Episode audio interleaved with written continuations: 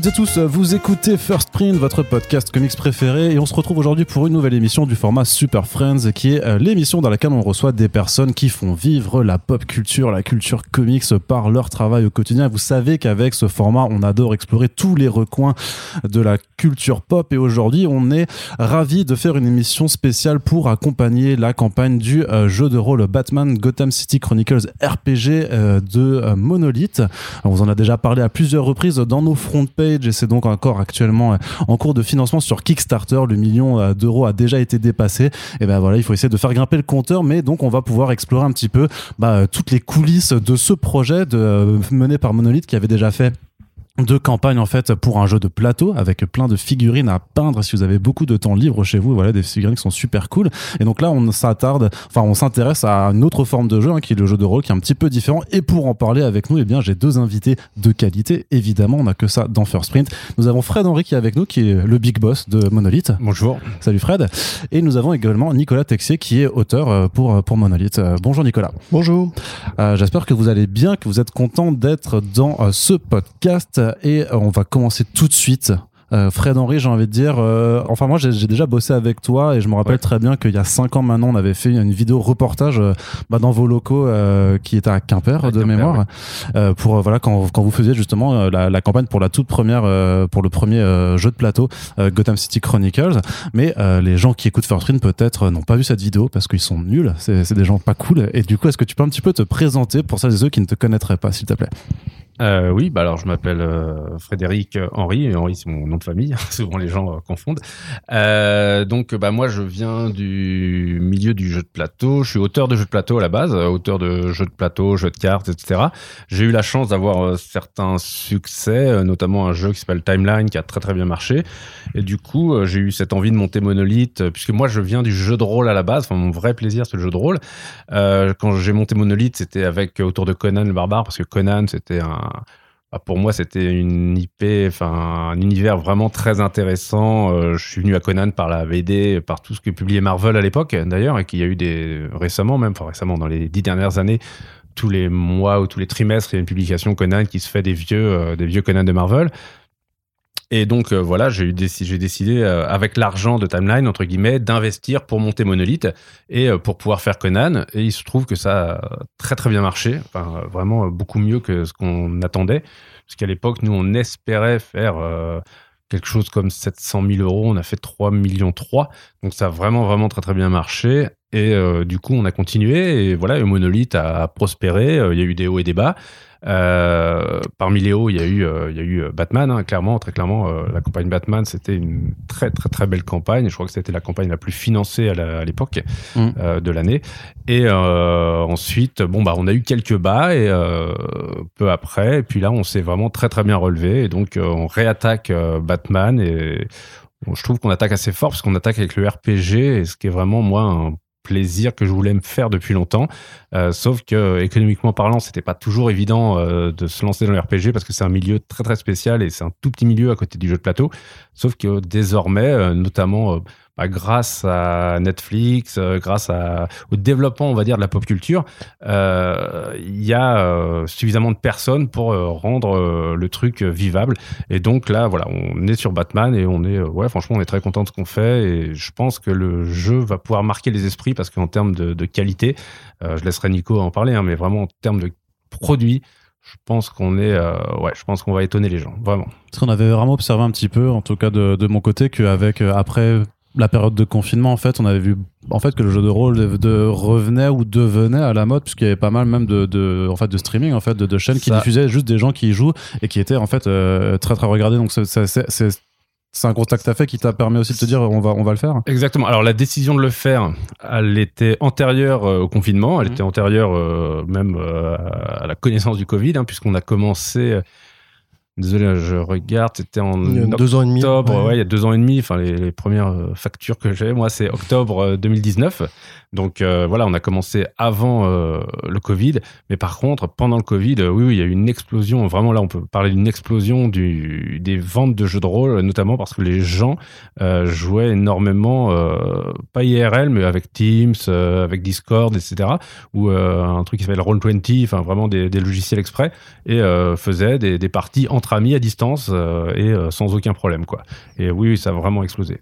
Ok, Nicolas, je me tourne vers toi aussi pour juste mhm. avoir euh, ben, euh, ta présentation, euh, puisque voilà, c'est la première fois qu'on te reçoit dans le podcast. Donc, Nicolas Texier, est-ce que tu peux nous dire qui tu es, ce que tu fais? Et oui, qui je suis? Alors, je, je m'appelle Nicolas Texier, je suis romancier, j'écris des, des, des, romans de fantasy qui paraissent au mouton électrique. Et puis donc euh, j'ai eu l'occasion de travailler avec euh, avec Fred euh, avec beaucoup de plaisir et puis avec Monolith sur d'autres projets. Et bon voilà, connaissant le, l'appétence que j'avais pour le domaine de la pop culture et de la du comics et ainsi de suite, j'ai été recruté avec la parmi l'équipe d'experts sur ce projet et que j'ai découvert. Enfin, le, jeu de rôle, moi, j'en fais depuis que je suis adolescent. Ouais. Mais c'était vraiment pour moi l'occasion de plonger beaucoup plus profondément dans Gotham City, dans tout le monde de Batman et ainsi de suite, que j'avais jusque-là sur lequel j'avais à peu près les. Ouais, t'es pas un grand fan forcément euh, à la base. J'avais, disons que j'avais des repères, que c'est ceux, on va dire, de, de l'amateur simplement de comics, hmm. euh, sans plus.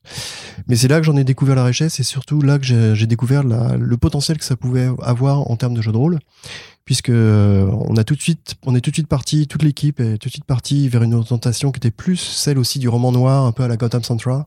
Mmh. Et c'est pour ça qu'on a voulu faire un jeu qui soit pas uniquement où on joue des justiciers, des super-héros masqués et ainsi de suite, mais où on peut jouer n'importe quel citoyen de Gotham, y compris des gangsters, des super-criminels, des justiciers aussi, mais des policiers du GCPD ou des gens comme ça. Donc ça nous permettait de de faire évoluer tout le, les personnages dans tout un type de, dans plein d'ambiances différentes, que ce soit le polar, l'horreur, euh, le thriller, euh, le, truc d'aventure classique, d'action et ainsi de suite.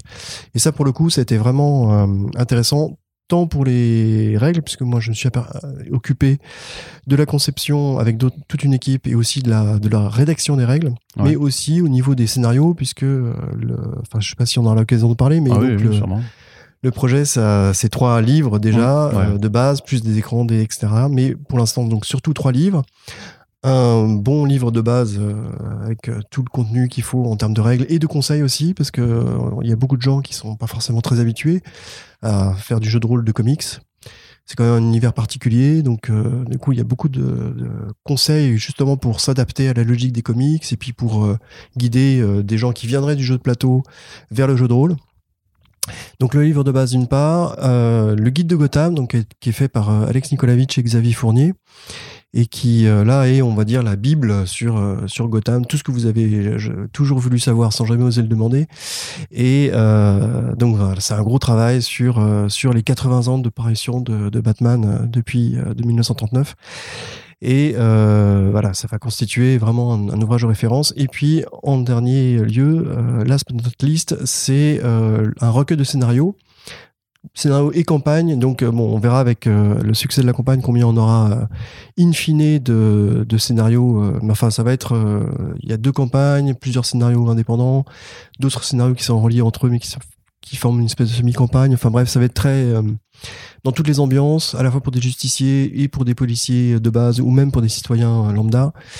Donc l'ensemble, ce triptyque, mm. forme euh, un bel ensemble et qui nous permet justement d'explorer toutes les facettes dont, que j'évoquais tout à l'heure. D'accord, dans Gotham City. Il y a quelque chose qui, qui, qui m'a frappé dans, dans, vos interventions, dans vos présentations, c'est que vous êtes fan de jeux de rôle depuis euh, très jeune, en fait. C'est mm. quelque chose qui, qui m'a dit. Alors, à quelqu'un qui euh, n'en a jamais vraiment fait, moi je me rappelle que j'ai fait quelques parties très vite fait au, au collège, puis après j'ai plus eu d'amis, donc j'ai pu, pu en faire non plus. Mais blague à part, par contre, est-ce que vous pouvez m'expliquer un peu, ouais, c'est quoi ce qui vous passionne dans, dans le JDR Alors, qu'est-ce qui en fait son attrait et, euh, et voilà, et, son intérêt. Bah, alors moi, hein, personnellement, c'est le côté un peu narration. Euh, enfin, bon, là, je veux rentrer dans la considération, mais narration partagée, c'est-à-dire que là, voilà, on a un maître de jeu qui contrôle, on va dire euh, entre guillemets, qui qui contrôle d'une certaine façon la partie, qui qui joue les, les personnages non joueurs, qui met en place l'histoire, et on lâche les joueurs à l'intérieur bah, de son univers. Et je sais pas, j'ai toujours trouvé ça très très intéressant parce que c'est extrêmement interactif. Contrairement à un jeu vidéo, bah là, le champ des possibles, est total. Enfin, c'est-à-dire que si je décide, euh, là, je sais pas, moi, euh, d'aller voir euh, telle personne, je sais qu'elle existe, bah, je peux aller la voir, même si je suis pas contraint par le scénario. le scénario, c'est une ligne directrice, entre guillemets, c'est quelque chose à résoudre ou pas d'ailleurs, mais je suis pas contraint par le scénario. Et donc, voilà, c'est l'ensemble des discussions qu'il y a avec les autres joueurs et avec le maître de jeu qui permet, mine de rien, de faire avancer peu à peu la trame du scénario jusqu'à bah, le résoudre ou non. Et d'ailleurs, enfin, il y a beaucoup de d'à côté. On peut vraiment se faire des délires. Je, c'est vrai que j'ai assez. Enfin, Nico t'expliquera mieux que moi en fait, mais moi, j'ai toujours, toujours adoré ce mode de jeu, notamment le, le jeu de rôle. Euh, parce que contrairement aux, jeux plus réglementés, il n'y a pas le côté euh, complétude, c'est-à-dire que tu n'es pas dans un univers euh, complètement borné avec ses murs, ses cases, où tu ne peux pas sortir de ta case, où tu ne peux mm. pas sortir de la règle. même la règle dans le jeu de rôle, elle est relativement élastique. Enfin, tu as de la flexibilité. en fait, tu as de la flexibilité à tous les niveaux. voilà, c'est un espace de liberté Vraiment, vraiment intéressant. Et euh, mine de rien, l'interprétation de ton personnage aussi. Euh, je sais pas, c'est un peu con ce que je vais te dire, mais j'ai l'impression que c'est euh, c'est au théâtre d'impro, euh, ouais, ce qui est le, le ping-pong au tennis. C'est-à-dire que... Les pongistes vont pas être contents. Pardon. le tennis de table, le tennis.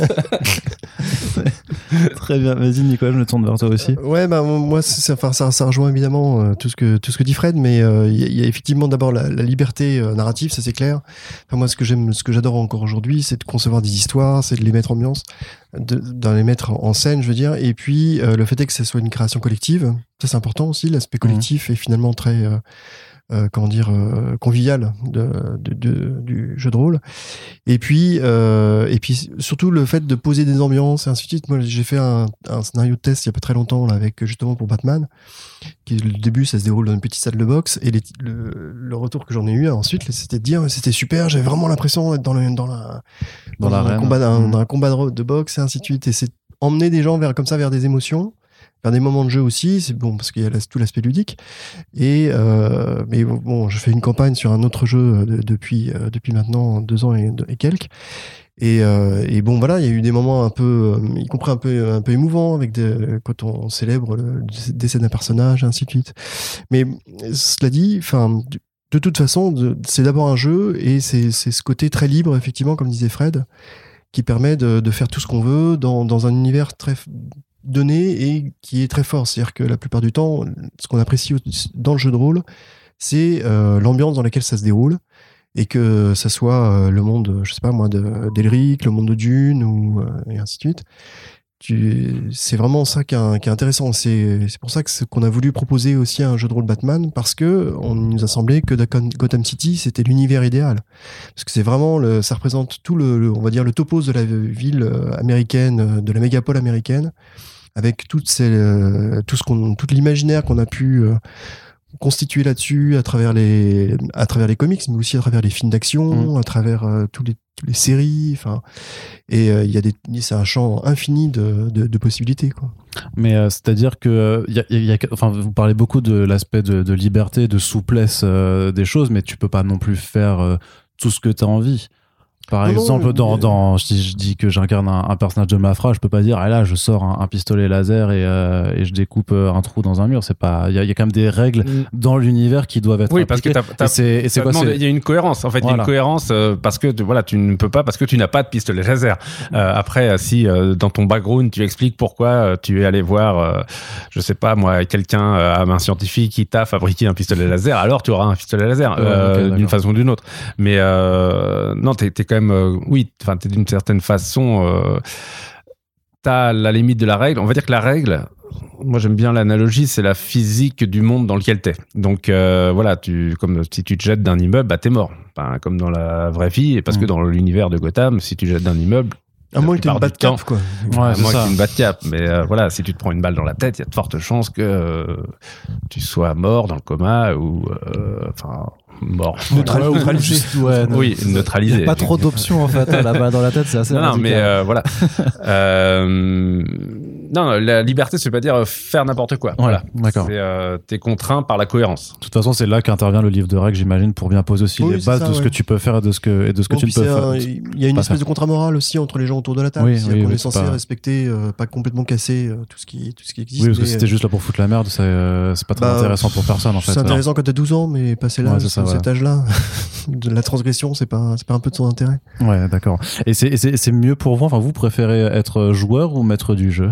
Parce que j'imagine que c'est pas du tout la même expérience non plus. Euh, avoir un, certain petit, tu as un plaisir à incarner ton personnage, mais tu dois aussi avoir un plaisir à, bah, c'est un peu contrôle fric, à, voilà, à définir ton univers, tes règles. Et moi, clairement, maître de jeu. Ouais. Alors moi, je préférais euh, maître de jeu euh, avant, et c'est vrai que là, en ce moment, je, par paresse, euh, on va dire, je préfère être joueur parce que, bah, voilà, je viens, je m'installe sur la table et je joue, je lance mes dés et je repars. voilà. j'ai pas la préparation du scénario, j'ai pas à lire un scénario avant. Euh, donc euh, voilà. Mais c'est vrai que maître de jeu, j'aime beaucoup aussi, mais ça demande un peu plus d'investissement. Hmm. Alors que joueur, ça demande euh, ça demande un investissement qui est extrêmement euh, réduit dans le temps. C'est-à-dire, c'est le temps de la partie. Du, temps, ouais, voilà. ça, ça, te demande d'être attentif, ouais, juste à prendre la partie, alors que quand t'es MJ, je qu'il faut préparer en amont alors. Oui, oui, oui. Alors après, il y a des gens aussi qui fonctionnent euh, ce qu'on appelle en mode bac à sable, c'est-à-dire qu'ils vont, euh, ils se disent, bon, ben voilà, vous jouez trois flics du CPD un matin, machin, il y a un petit briefing que fait le, chef de poste, et puis ensuite, puis le mec part à l'aventure, et puis le type, le, enfin, faut plutôt être talentueux, mais tu peux improviser des tas tu de. Tu peux l'improviser, oui. Oui, bien sûr. Mais bon, faut bien gérer. Et hmm. puis, des fois aussi, il y a des joueurs qui sont très proactifs et qui vont eux-mêmes euh, avoir des. s'inventer pour leur personnage une vie personnelle qui va elle-même euh, générer, euh, je sais pas, moi, imagine un agent du CPD, il est en, à la colle avec une nana qui a des problèmes d'addiction, je ne sais quoi, elle est emmerdée par son trafiquant, bah, du coup, lui, il va, on peut partir là-dessus. Et c'est pour ça qu'on parle beaucoup de création collective. Alors il y a des jeux, suivant les jeux de rôle, il y en a qui, qui comment dire, qui, qui mise beaucoup là-dessus. Vraiment, là, c'est une narration davantage partagée, qui rentre dans les règles et tout et tout. Bon, nous, on est resté sur une approche assez classique, à travers un système de jeu qui est très éprouvé, un système des vins qui existe depuis très longtemps. Mmh. Bon, parce que on estime que euh, ces trucs-là, soit on a le feeling, soit on l'a pas, et on n'a pas besoin de le forcer par les règles. Quoi. Alors le système des vins, c'est c'est celui de Donjons et Dragons. Mhm. tout simplement. Non, mais je, euh, je, rappelle que ceux qui nous écoutent ne sont pas forcément des rôlistes. Donc, euh, donc bah, je sais pas si tu veux le définir, Fred. Bah, tu le définiras mieux que moi, vu que toi, tu as travaillé directement dessus. Euh, mais en tout cas, je pense que de toute façon, il faut regarder le premier épisode de Stranger Things pour avoir une réponse à la question. Qu'est-ce qu'un jeu de rôle? Même, même de la troisième saison. Mais puisqu'il recommence avec. ah oui, mais je parle de ça, moi. Ah oui. Mais donc, en gros, c'est le système des vins, c'est tout bête. Hein. c'est qu'en fait, il faut, il faut obtenir un score pour réussir une, une action. avec un dé à 20 face. Avec un dé à 20 face. Et ce score, il va être, euh, il va être, euh, comment dire, on va recevoir des bonus par rapport à une, grille de caractéristiques. La plupart du temps, c'est six caractéristiques, donc qui définissent à la fois les qualités intellectuelles et physiques de personnage, voire, voire euh, psychique dans, dans les univers, mais du personnage. Donc il va avoir un score en force, en dextérité, etc. Et ça va déterminer la manière dont il peut, dont il va se débrouiller par rapport à, ce qu'il est. en gros, hein, tu, jettes un des 20, tu ajoutes ton, tu ajoutes ton bonus, et si tu passes un, certain seuil, tu réussis ton action. Et plus tu passes ce seuil, plus ton action est réussie. Voilà. C'est, mmh. oui, ça. Il y a un système de progression aussi qui fait que tu, ton personnage, plus il avance dans les aventures et plus il va être puissant parce qu'il obtient des, bonus supplémentaires. Mmh. Donc euh, voilà, c'est vraiment très très grossièrement défini euh, la manière dont tu dont, dont on peut parler du D20. D'accord, ok.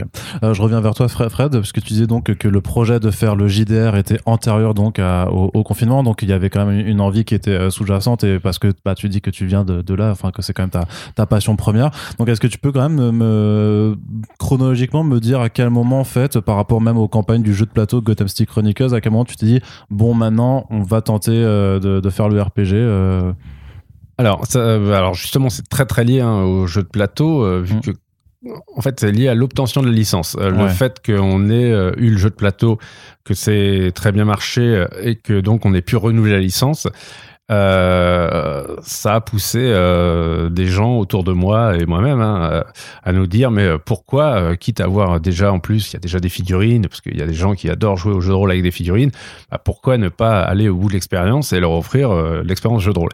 Et sachant que moi, ça m'intéressait beaucoup de faire du jeu de rôle, bah, j'ai dit oui. C'était un membre de l'équipe, c'est François Verstraté dans l'équipe qui voulait, voilà, qui, il me tannait depuis deux ans pour qu'on fasse un jeu de rôle Batman euh, dès lors qu'il a su que j'avais la licence Batman. Et euh, au début, j'étais assez euh, réticent parce que j'avais peur que ce soit trop de boulot, enfin vraiment vraiment beaucoup de boulot pour des résultats moyens. Et bah, j'ai finalement, je me suis laissé convaincre parce que parce que le projet était quand même très attirant et surtout on a fait un repas en fait où il y avait notamment Nico. On a commencé à mhm. discuter de de ce qu'on pouvait faire, de ce qu'on ce que ça pourrait donner, de Gotham, voilà des différentes approches. Hein. C'est vrai qu'on a beaucoup parlé aussi de l'approche parce que moi au départ j'étais plus dans une approche vigilante super héros et c'est vrai que j'avais un peu omis le côté polar. Mhm. Et là c'est vrai que bah, notamment toi, hein, Nico, tu avais mhm. beaucoup insisté sur l'aspect polar de Gotham. Et c'est vrai que ça devenait euh, très très intéressant. Euh, moi, au final, ça m'intéressait même plus. Et bon, bah donc, euh, je suis allé voir Warner. je leur ai dit, écoutez, j'aimerais une extension au contrat. Euh, qu'on élargisse un peu le spectre du contrat et parce que je veux faire du jeu de rôle. Alors eux au début ne savaient pas ce qu'était du jeu de rôle. C'était assez, ah euh, ouais, c'était bizarre. Enfin, ils connaissaient de noms jeu de rôle, mais ils n'avaient pas, euh, il n'y avait pas de ligne contractuelle par exemple pour le jeu de rôle. Ça n'existait pas dans leur contrat le jeu de rôle. Parce que le, parce que le contrat que vous aviez, l'accord que vous aviez, c'était juste pour faire du jeu de plateau alors. C'était à la base du, alors c'est du jeu, jeu au sens large, on va dire. Mais pour eux, le jeu de rôle, ils savaient pas trop comment le placer. Est-ce qu'il s'agit de publishing? Est-ce qu'il s'agit de jeu tout court? C'était assez compliqué et ça n'existait pas dans leur dans leur matrice en fait. Euh, vraiment, il y a rien. Euh, voilà, le jeu de rôle c'était inexistant chez eux parce que ça représentait un marché beaucoup trop petit et que j'imagine euh, le découpage des licences chez Warner, bah, il datait déjà de quelques quelques années, on va dire. Et c'est avant, il a été fait avant le rebond du jeu de rôle, on va dire. donc ça n'existait pas, donc on a travaillé ensemble, hein, on a on a circonscrit ensemble le contrat. c'est pour ça qu'aujourd'hui, par exemple, on n'a pas encore les PDF euh, les PDF, on va les avoir euh, très certainement, mais aujourd'hui, euh, ils sont pas encore dans la licence elle-même parce que la licence, elle a été définie entre guillemets par notre travail et nous. Hein. C'est vraiment, c'est très très empirique en fait. C'est là, eux n'avaient jamais, enfin n'avaient jamais fait ça. Ils avaient fait un jeu de rôle en 89, je crois. Je sais pas s'il y en a eu d'autres, mais je suis même pas sûr qu'à l'époque d'ici appartenait à Warner. Je pense pas. Je pense pas. Hein. Donc, enfin voilà, je pense que tout ce qui avait été fait, c'était pré-Warner. D'accord, d'accord. Mais c'est marrant en fait d'avoir une, une, boîte aussi importante en fait, euh, ne pas être en fait dans, dans ce genre de secteur alors. Ouais, ouais, tout à fait. Mais je pense que je pense qu'on a une idée souvent. Euh, voilà, on se fait beaucoup d'idées sur les très grosses boîtes et qu'elles ont aussi de. Enfin voilà, elles ne sont pas omniscientes, hein, loin de là. Ok, très bien. Et alors, euh, d'un point de vue euh, toujours assez un petit peu euh, chronologique, alors, ben, quand vous vous dites, ok, ben, on va faire un JDR, Warner vous dit, ok, c'est bon, vous pouvez le faire. Ben, comment on commence? Comment ça se prépare Parce que, ben, on situe l'action dans Gotham City à l'évidence. Ouais, ça, les, débuts ont été un peu bordéliques, on va dire. Euh, mais vas-y. Oui, euh. parce que bon, la, question c'est de savoir aussi quel système adopter, euh, quel, sur, quel modèle on partait. bon, compte tenu des gens qui avaient autour de la table, il y a eu un consensus assez rapide sur le fait qu'on ferait d'une part un guide de Gotham, d'autre part un livre de règles naturellement, et puis d'autre part on avait quand même quelques quelques connaisseurs de, jeux de rôle et enfin de scénaristes. Parce qu'il y avait euh, il y avait d'autres options de bouquins à, faire par exemple, c'est-à-dire que vous pouviez faire encore d'autres choses. Aurait pu, euh, ouais, on aurait pu faire un seul livre dans lequel il y aurait tout, par exemple. Euh, bon, mais ça aurait été aussi très limité. Il y avait d'autres exemples où il y a beaucoup de gammes qui commencent simplement avec un livre de base d'un livre de règles, et puis ensuite les extensions viennent euh, deux ans plus tard, trois ans plus tard, etc. Ce qui est un peu agaçant pour le pour le meneur de jeu, enfin pour les joueurs, parce que ben voilà, c'est quand même mieux d'avoir tout tout de suite quoi. C'est un peu bridé alors. Voilà. Et c'est c'est l'intérêt de ce qu'on a de, de, ce qu'on a du travail qu'on a accompli aujourd'hui, c'est que de ce qu'on propose euh, sur Kickstarter en ce moment, c'est précisément d'avoir quelque chose de parfaitement complet. Et là, on a, pour le coup, on a tout, on a, y compris les deux écrans de jeu si on veut, enfin bref. Mais on a une offre complète, contrairement à d'autres trucs où, euh, mm. voilà, c'est des gammes qui commencent et qui, qui se poursuivent ou pas, d'ailleurs. Et puis ensuite, bon bah une fois qu'on a déterminé à peu près le, sur quoi on partait, il a fallu choisir un système de jeu aussi. Et l'idée c'était de, de, travailler à partir des, des gens qui, qui avaient apprécié le jeu de plateau, qui étaient quand même assez nombreux, y compris outre-Atlantique. Donc, euh, bon voilà, l'idée c'est assez, vite imposé de prendre un système qui était celui de, bah, de, de qui est quand même le plus connu. Bon, alors après, il a, comme tout système, on peut, on peut lui trouver des défauts et des qualités. Ouais. Mais euh, Puis voilà, tu peux en faire des variations au pire. Et on peut, et c'est surtout que euh, parce que le système des vins en soi, bon, ça permet de vaguement situer euh, ce que c'est, ce que ça peut être pour les rôlistes, mais euh, derrière, en fait, c'est tellement souple qu'on peut vraiment en faire ce qu'on veut. Hmm. Et euh, donc ensuite, on s'est, au bout de quelques temps, on s'est aperçu qu'il y avait quelque chose qui, il y avait une base qui existait en français, qui s'appelle Chronique oubliée contemporain qui est un jeu de rôle donc ah oui, c'est euh, voilà. Qui a été euh, développé par Black Book. Et, euh, et donc bon ben il y avait une vraie base pour du jeu de rôle contemporain qui fonctionnait qui était qui était à la fois souple et robuste. Donc il fallait partir de là pour ça c'était une bonne idée de partir là. Donc on mm. est rentré en partenariat enfin c'est ça hein, oui on est allé voir Black Book on a discuté on a discuté de la de l'éventualité justement d'utiliser leur système euh, contre l'amélioration hein, évidemment. Mhm. Euh, et on s'est mis d'accord parce qu'il y avait un intérêt notamment, euh, c'est que il y avait une des variations par rapport au basique Donjons et Dragons qui était intéressante, qui est le système de voix, qui est un système de progression qui est différent d'un système très classe qui marche, enfin les, les, classes de personnages, ça marche très bien dans le médiéval fantastique, enfin dans les univers un peu comment dire, euh, qui sont très simples, je vais dire. Enfin, c'est un peu, encore une fois, sans jugement de valeur. Hmm. Non, mais c'est plus binaire, on va dire. Hmm. Euh, et euh, enfin, ça, ça, enferme un peu. Et là, le système des voix et de progression par voix, c'est vrai que nous, on l'a jugé plus, bah, pour le coup, plus souple. oui, oui, c'est ça. Et puis, ça permettait d'envisager tous les types de, de compétences qu'on pourrait avoir, de, de, de, de pouvoir entre guillemets à la fois pour des, des flics, euh, des gangsters, etc., mais aussi pour euh, bah, des justiciers, des super criminels, voire des gens qui ont des super pouvoirs, ce qui sont pas forcément très très nombreux à Gotham, mais enfin il y en a quand même. Mm, mm, mm. Donc euh, on est parti de cette base-là, qui avait l'avantage justement d'avoir été très largement très largement testé par toute une communauté de fans aussi très accompagnée et ainsi de suite. Donc, du coup, ça fonctionne. On avait vraiment des fondations solides. Et puis ensuite, on a beaucoup travaillé pour l'adapter justement à Gotham City, à la logique des, justement de, de, ce monde de justiciers. Enfin, en tout cas, c'est la, la, raison pour laquelle moi j'avais, euh, lors de ce dîner, autant insisté sur le sur l'aspect roman noir et ainsi de suite. C'est que bon, Batman, on dit que c'est toujours le meilleur détective du monde, d'une part. Et euh, surtout, on se rend compte dans beaucoup de comics ou de films ou de séries, ainsi de suite, que la notion de justice, c'est quelque chose de fondamental. Et euh, d'où le, et comme dans le roman noir en fait, exactement. Donc c'était intéressant d'aller d'aller vers dans cette direction-là, et puis euh, et de pouvoir justement bénéficier de la souplesse de ces systèmes systèmes de voix là, qui permettent de tout envisager. Si demain je veux faire la voix du peintre euh, pour quelqu'un qui aurait la puissance de, de repeindre entièrement une maison, je peux le faire, ça n'aura aucun intérêt, mais, mais en mm. tout cas c'est possible. Et donc on peut faire ça, on peut faire des, des choses y compris donc dans, pour aller dans des vraiment des trucs qui sont très super pouvoirs quoi. Et puis des voix par contre qui vont être plus spécifiques, un génie du mal, un justicier, un, type qui va être spécialiste des arts martiaux et ainsi de suite. Donc ça, permet de distinguer vraiment les personnages beaucoup les uns des autres et, parce qu'il fallait aussi qu'on ait des personnages de comics à la fin. Enfin, il mhm. fallait des, voilà, il faut pas qu'on ait juste euh, que chaque joueur soit un clone de l'autre. Il fallait vraiment qu'on ait des, des individualités euh, propres dans le groupe hein, qui se complètent, hein, bien sûr, enfin qui souvent se complètent quand le groupe est bien fait. Euh, mais il fallait qu'on ait ces, voilà, ces personnages qui soient haut en couleur entre guillemets et, qui jouent sur sur des variations fines parce que quand on regarde la Batman Family par exemple, des personnages sont finalement assez similaires en termes de, de, de, comportement, mais aussi en termes de, de, pouvoir, si on peut dire entre guillemets.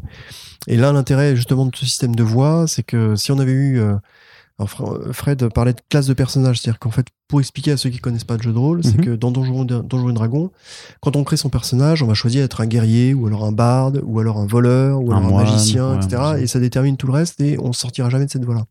Même si, bon, après, il y a deux, trois adaptations qui permettent euh, d'amender tout ça, mais euh, global, par contre, avec le système de voix, on crée son personnage, on est un petit peu guidé au départ par la création, au moment de la création, et puis ensuite on va pouvoir adopter des voix, euh, celles qu'on veut. Donc euh, entre, on va dire spoiler et puis, euh, je sais pas, Red Robin par exemple, on va avoir des différences assez fines, mais qui vont quand même pouvoir exister.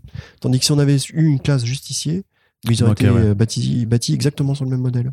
Voilà, alors là, si on regarde un Redwood ou un Nightwing, par exemple, même s'il y a des racines communes assez fortes, on voit bien qu'on est ensuite voilà, on a voilà, on a quelque part euh, l'agilité contre la, le bourrinage. Enfin, ça, on peut le, voilà, on peut assez facilement avec les voix le représenter justement. Puis même d'un point de vue de morale, t'as plus le justicier que et le, vigil, mmh. et le vigilanté de l'autre aussi par rapport à, aux, méthodes d'action. Mais donc ça, ça te permet en fait de pas juste être cantonné dans un rôle où tu, en fait, la seule façon de te démarquer, ce serait juste de choisir euh, des compétences mmh. plutôt, plutôt, plutôt que d'autres. C'est pour. Est-ce que tu peux changer alors aussi euh, que radicalement, on va dire de. Ah oui, oui. en fait, il, bon, il y, a, il y, a plein de choses qui permettent de le faire, mais mmh. donc le système de voix, ça permet effectivement de, bah, de, d'accommoder son personnage avec différents types de, compétences, on va dire. On a aussi, parce que c'est important de faire apparaître ça, tout un système qui est lié à l'éthique des personnages, donc euh, qui est déterminé par rapport à des notions qui sont celles de, la justice, du crime, de l'anarchie et de l'ordre. Donc, euh, alors ça sert à la fois d'indicateur, c'est-à-dire que bon, bah, voilà, un personnage qui va, un justicier qui va euh, pour lequel la justice est importante, bah, il va avoir un score important en justice, mais il va aussi, s'il accepte de, on va dire, de marcher sur la loi pour obtenir ses, pour euh, arriver à ses fins, comme Redwood par exemple, bah, il va aussi avoir une, un crime, un score de crime euh, qui peut être assez élevé et ainsi de suite. Donc euh, ça, ça permet, ça, a une, aussi une utilisation en jeu que je détaillerai pas ici parce que ça, ça parle, parle pas tellement aux gens forcément qui, qui pratiquent pas les jeux de rôle. Mais disons que c'est des choses qui peuvent évoluer, qui vont évoluer au fur et à mesure des actes que, vont, que va accomplir le personnage, et ainsi de suite. Donc il y a tout un ensemble, toute une gamme comme ça de choses qui permettent euh, que les personnages ben, évoluent au fil des aventures, ou si, si ils sont amenés à une progression, si on, si on joue longtemps son personnage. Mmh. Et, euh, et par ailleurs, on a déjà, enfin il y a de toute façon tous ces outils-là dès la création, puisque euh, on a, alors d'une part on a des, on a trois modes de création différents de, pour euh, créer des personnages, on va dire des citoyens normaux, euh, lambda, gangsters, policiers, ainsi de suite. Un autre mode qui permet de créer des justiciers, des super criminels, c'est-à-dire des gens qui ont vraiment des, des qualités euh, intellectuelles ou physiques exceptionnelles. Et puis un mode qui permet aussi euh, de créer des, des, personnages qui ont vraiment des super pouvoirs. Mm. Comme Poison Ivy, Clayface, Black Canary, ainsi de suite.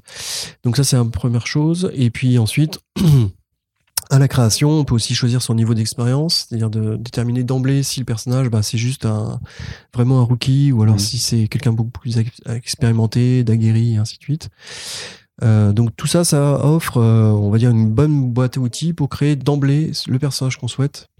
Parce que si quelqu'un, si parmi les, les, les, auditeurs, il y a des gens qui, qui se souviennent un peu de, de, de, de parties anciennes de Donjons Dragon dans lesquelles ils, ils avaient un guerrier niveau 1 et qui bon voilà qui était juste euh, un paysan sorti de son de, sa, de, sa forêt pour euh, pour aller taper un gobelin. Bon il peut, se dire avec Gotham City ça va pas le faire mais en fin de compte non justement on peut d'emblée euh, si on souhaite créer démarrer au bas de l'échelle on peut le faire. Ouais. Mais si tu veux être Batman dès le départ tu peux être Batman aussi pas hein. forcément Batman mais enfin quelqu'un qui pourrait prétendre à appartenir à la Batman Family ça, tu peux pas tu peux pas jouer Batman. si tu peux jouer Batman par, par ailleurs on fournit les caractéristiques de plein plein de enfin de l'essentiel des figurines qui ont été créées par Monolith et donc là, euh, ah bah il y a, d'ailleurs dans le, dans le livre de scénario, il y a un scénario où on incarne Batman. C'est un, jeu, un scénario pour deux joueurs uniquement, un meneur de jeu et un joueur.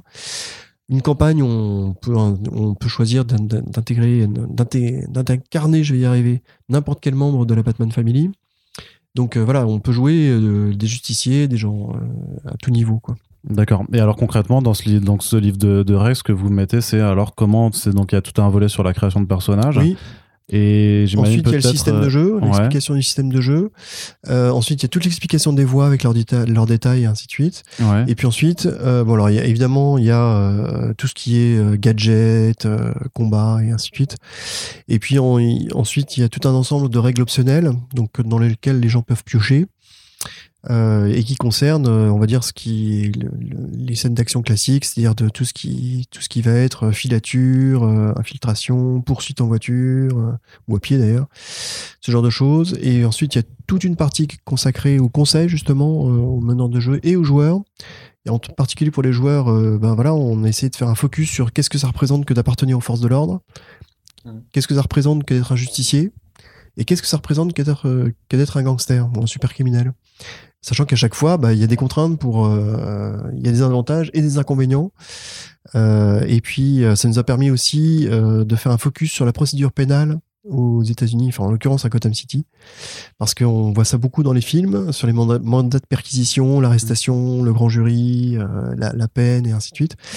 Et c'est un enjeu fort puisque avant que, avant la mort du, du de l'acteur qui avait incarné le Joker, mm. Heath Ledger, le deuxième film, enfin le film qui devait suivre, c'était sur le procès du Joker. Ouais, tout à fait. Ouais. Ce qui veut bien dire à quel point, d'une part, la notion de justice est importante et la notion de procédure pénale aussi est importante, surtout pour des justiciers qui ne la respectent pas fondamentalement. Mm. Et c'est intéressant aussi pour n'importe quel personne, n'importe quel euh, maître de jeu ou joueur de jeu de rôle qui, dont, qui veut faire des, des, des, histoires qui se déroulent dans une grande ville américaine et ainsi de suite, souvent, nous, en tant qu'en en tout cas européens, on a des, des repères très flous par rapport à la procédure pénale, alors, euh, française d'une part, mais euh, qui plus est, euh, qui plus est américaine. Donc, donc voilà, c'était intéressant d'avoir ça. D'accord. Et puis, puis donc ça se termine avec des, des, règles spécifiques pour la création de personnages non joueurs, de, de, de groupes de personnages anonymes et ainsi de suite. D'accord. Et alors, euh, quand justement on établit ce livret de règles et qu'on doit en fait déterminer la façon dont fonctionne euh, ton, ton JDR, j'imagine qu'il faut le tester aussi pour voir si ça marche. oui, quand oui, tu écris tout ça, ça doit être. Alors déjà, vous, vous le coécriviez, vous étiez plusieurs ou c'est que toi qui. Alors moi, je me suis occupé euh, parce que bon, c'était un peu, c'était le deal au départ de, de, de, la rédaction à proprement parler. Ensuite, au niveau conception, on était trois. Euh, essentiellement à bosser, mais enfin en fait compte plus ou moins tout le monde dans l'équipe a pu mettre son grain de sel à un moment donné. Et puis bon, pour ce qui est des tests, alors naturellement, hein, de toute façon, on fait pas de jeu de rôle sans, sans faire des tests. Donc, euh, bah en fait, on a, on a fait appel à des. Enfin, moi, j'ai embarqué, embarqué mon groupe de joueurs, mais chacun a fait appel aussi à des groupes de joueurs qui connaissaient. Et donc, ça a été, ça a été joué sur plusieurs tables et ainsi de suite. On a eu des retours. Euh, sur lequel on n'a pas eu beaucoup de soucis à se faire parce que justement on partait d'un système qui était très éprouvé. Ouais. Donc, euh, bon, voilà, ça, ça a vraiment été euh, à la marge qu'on a, qu'on a pu se dire, bah oui, effectivement, il faut ajuster par-ci, ajuster par là, et ainsi de suite. D'accord. Toi, tu as pu le tester aussi alors en euh, Ouais, moi j'ai fait euh, plusieurs parties, j'ai fait quelques parties. Euh, ça, ça, te permettait de vérifier aussi si tu étais satisfait de. oui, oui, bien sûr. Après, euh, encore une fois, j'ai jamais eu beaucoup de doutes, notamment parce que, bah, comme ça a été dit, hein, le système avait déjà été joué. il, a, il, y a eu beaucoup, beaucoup de déclinaisons hein, de ce système-là. Mm. Donc, de toute façon, je savais que ça allait marcher. Enfin, ça, tu m'avais dit que tu te méfiais des gens comme Nicolas quand même. Donc, ouais, je me méfie beaucoup des gens. toujours je me méfie des gens qui ont peur des animaux. j'ai pas peur des animaux du me méfie beaucoup des gens qui, ne boivent pas de café en fait. Ah oui, voilà. c'est ça, c'est ça. c'est pas, c'est bizarre. Ça, c'est le prof test du podcast à chaque fois. Le mec, il est pas net. il a quelque chose à cacher. Ouais, clairement. non, pas, pardon de t'avoir interrompu, mais donc ouais, tu pouvais faire le suivi alors euh, et t'avais donc ouais, pas pas trop de doute sur ouais, le fait et puis après le suivi, euh, c'était voilà sur le système, euh, voilà, j'étais honnêtement sur la qualité des scénars et du système, j'ai jamais eu de doute. Après, les, les questions, c'était plus des questions euh, d'esthétique, des questions de maquettage, des questions d'artistes aussi hein, qu'on allait faire travailler, mm.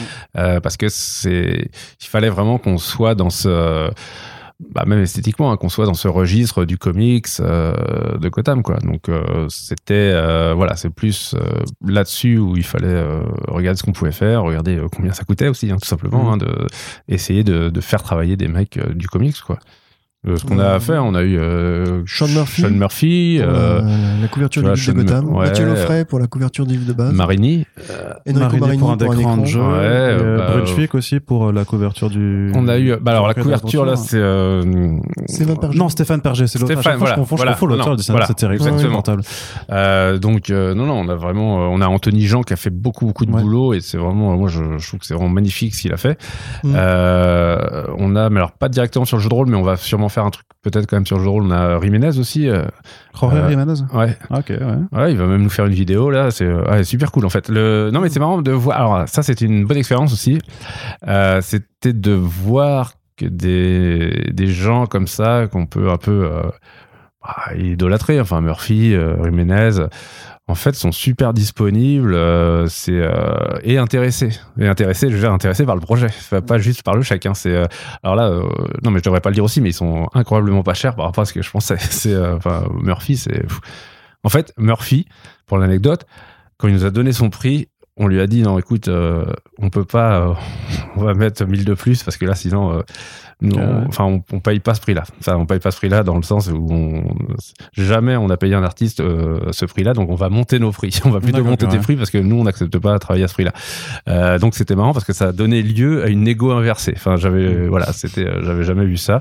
Et euh, parce que je pense que les Américains sont vraiment habitués à cracher de la page dans le comics et qui ne se rendent plus compte de leur, en gros, de la valeur de leur travail et parfois ouais, parfois c'est la grande braderie, braderie quoi, vraiment. Euh, donc là, on, ouais, on, c'est vrai. Ouais, on a fait de l'enchère inversée parce que il fallait quand même. Nous, on voulait surtout pouvoir retravailler avec lui euh, par la suite, quoi. Ouais, bah. Qu'il ait un bon souvenir de Monolith. Justement, ah, ça bah, fait euh, le choix des artistes, parce qu'il y a une moitié. Enfin voilà, il y a des artistes bah, américains vraiment, puis des artistes français aussi hein, qui, qui, sont là, parce qu'on a quand même l'offret Tony Jean ou Stéphane ou, Stéphane Perger. Donc le choix s'est fait comment?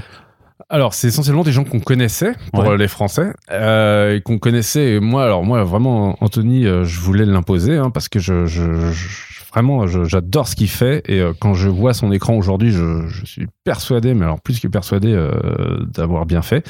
Euh, je trouve qu'il a amené une touche vraiment intéressante justement au, à ce qu'on a fait sur Gotham. Euh, ensuite, c'était euh, bah, pour euh, Stéphane Perger, c'était une connaissance de France. Mmh. Euh, L'Offray, on l'avait déjà fait travailler sur Captain Voodoo, un mmh. jeu de rôle qu'on avait coédité avec Black Book et il avait déjà travaillé euh, on a que des gens qui ont déjà travaillé sur Batman en fait on avait que des gens c'était voilà entre guillemets c'était le truc il fallait des gens qui aient ou fait du Batman ou fait du super héros donc euh, voilà, ça, ça a été le, premier filtre. Et euh, c'est vrai que ça s'est beaucoup, ouais, beaucoup fait par interconnaissance, euh, qui on aimait bien, qui on aimerait voir travailler, et avec qui on aimerait travailler aussi, parce que c'est, y a quand même beaucoup de, drafts, d'échanges entre nous, entre les illustrateurs, nous et Warner, qui doit tout valider. En plus, entre Très exactement, c'est entre l'illustrateur, nous, Warner, DC, Warner, nous, et illustrateur. Donc c'est quand même un process euh, assez long, donc il faut quand même aussi des gens euh, avec qui la discussion est assez facile, parce que quand tu demandes à un mec, euh, non mais en fait ça, ça va pas, faut que tu refasses, non mais en fait là Là, ton Batman, euh, il est habillé comme ça, mais à cette date-là, sa montre, elle était carrée. Euh, donc là, voilà, son plastron ne va pas avec sa montre. Faut que tu refasses l'un ou l'autre. Bon, refais plutôt la montre. Euh, des choses comme ça. voilà, il y a, y a beaucoup d'allers-retours. Et ça demande aussi de la part des, ouais, de la part des illustrateurs d'être assez, euh, euh, ouais, assez à l'écoute et assez euh, avoir être capable de nous consacrer un peu de temps parce que voilà, souvent un, dessin est enfin une illustration est beaucoup plus longue à réaliser que euh, simplement le temps de confection de l'illustration elle-même parce qu'il faut la refaire ensuite. Enfin, il y a beaucoup de retravail. D'accord. Ouais. Et au niveau des retours, ça se passe comment justement euh, le, dialogue avec avec Warner ou même d'ici pour euh, pour bah, tout ce qui est validation, tout ce qui est est-ce qu'il y a des choses que vous n'avez pas le droit de faire ou sur lesquelles ils vous demandent enfin, quand ça se passe, ouais? Ouais, il y a pas mal de choses. Bah après, on est assez contraint par la. Alors, on est libre, mais contraint encore une fois par le respect de la licence. Il faut vraiment qu'on. Déjà, il faut que tout, hein, jusqu'à la moindre couleur, corresponde réellement. Enfin, tout est très très normé. Hein. Si, si euh, Batman, euh, son costume, il est gris, euh, je sais pas, B152, c'est il faut du gris B152 mm. qui sera peut-être ombré ensuite, il est à l'ombre, etc. Mais voilà, tout est quand même très très normalisé afin que bah, du premier coup d'œil, c'est voilà, tu reconnais, c'est le Batman, c'est le Batman officiel. Donc euh, voilà, tout, tout passe par le prisme euh, entre guillemets de la, de la censure euh, de Warner d'ici, mais pour de bonnes raisons. C'est-à-dire que ça nous permet aussi, nous, ensuite, d'avoir un produit canon. C'est-à-dire que même le lore qui est créé, entre guillemets, par le jeu de rôle devient canon, de fait. et ça, c'est quand même assez intéressant. La contrepartie, c'est que bah, ça rend les choses plus difficiles et plus longues parce qu'il faut que tout soit vérifié par de multiples personnes à chaque fois. Là, par exemple, pour les scénarios, hein, tout mhm. simplement quand tu leur envoies, je sais pas moi, 500 pages de scénario, ça leur fait bizarre. c'est clair. ce, qui était, euh, ce qui était amusant, c'est que, alors d'une part, on a eu la chance de tomber sur des releases chez DC Comics. Ouais. Euh, donc parce qu'on parlait de la Warner au départ, c'est vrai qu'ils ont été un peu euh, un peu déconcertés au début, mais en fait ils ont ils sont vite retournés vers DC Comics. Et là on a eu des interlocuteurs qui, qui savaient ce que c'était que le jeu de rôle. Donc là c'était un point euh, un point intéressant, d'autant qu'ils, enfin je, crois sans me tromper qu'ils ils avaient déjà été très enthousiastes sur le, le résultat du jeu de plateau. Oui et, euh, et que du coup ils ont été très emballés aussi à l'idée de faire un jeu de rôle. Et ce qui est marrant, c'est que sur les scénarios, euh, ah bah, d'une part on a eu on a eu parfois des compliments, ce qui fait toujours plaisir venant de DC Comics, et par ailleurs on a eu euh, souvent des, des, des, remarques qui tenaient par exemple aux motivations des, des, des vilains. Et euh, alors c'est marrant parce que euh, on imagine toujours que euh, bah non, il fallait que tel personnage, sa, motivation, non, fallait que ce soit mieux justifié parce que et tout et tout. Et ça c'était intéressant narrativement parlant parce que bah du coup ça, ça, démontre bien que ils ont chacun leur propre schéma, enfin pattern quoi si je puis dire. Et puis c'était intéressant, ça montrait aussi que derrière chez DC euh, c'était pas juste je prends une feuille, je la contresigne. Enfin, il, lisait vraiment avec une grande attention les scénarios. Euh, non, c'était vraiment. vraiment leur monde en détail, quoi. Ouais. Quitte à vous demander alors des corrections, des modifications sur, sur plein de. Ouais, même des annulations. Enfin, il y a des. aussi, des trucs. des choses qu'on sait... Bah, on part même pas là-dedans parce qu'on sait que ça passera pas. Et voilà. Oui, voilà, ouais. T'as un, un, exemple de truc bah là, je, alors, je me souviens d'une de, grande discussion, enfin, d'une discussion de. Mais je me souviens plus sur euh, quel était le scénario, mais peut-être un truc trop gore. non Ouais, ouais, c'était une campagne que j'avais faite euh, et bon, on s'est vite rendu compte que ça le ferait pas parce qu'il y avait un aspect trop noir en fait. Hmm. Et euh, bon voilà, il faut qu'on reste quand même dans, dans, dans Ça devait commencer mal, finir pire, comme un film français. Oui, absolument. Donc euh, c'était assez glauque et euh, bon moi j'avais trouvé ça intéressant parce que c'était. Euh, mais bon, on va, on va plus rester dans Batman et moins dans Hellroy quoi. Ouais, d'accord. ok ce qui était pas ce qui était parfaitement justifié c'était le moment aussi pour nous de, de nous acculturer et pour eux de, de, faire le chemin le chemin inverse donc euh, bah, le truc, c'est que c'est que malgré tout ça, en fait, vous travaillez quand même sur des personnages euh, qui ne vous appartiennent pas, enfin, qui, et qui appartiennent surtout. Enfin, c'est pas que ça, le problème, c'est pas que ça vous appartienne pas, c'est surtout que ça appartienne à une énorme boîte qui, qui a mm. aussi une image en fait à surveiller. Effectivement, j'imagine que même si Batman, pourtant, il y a des histoires qui sont quand même très sordides, euh, il y en a quand même des, des très bonnes.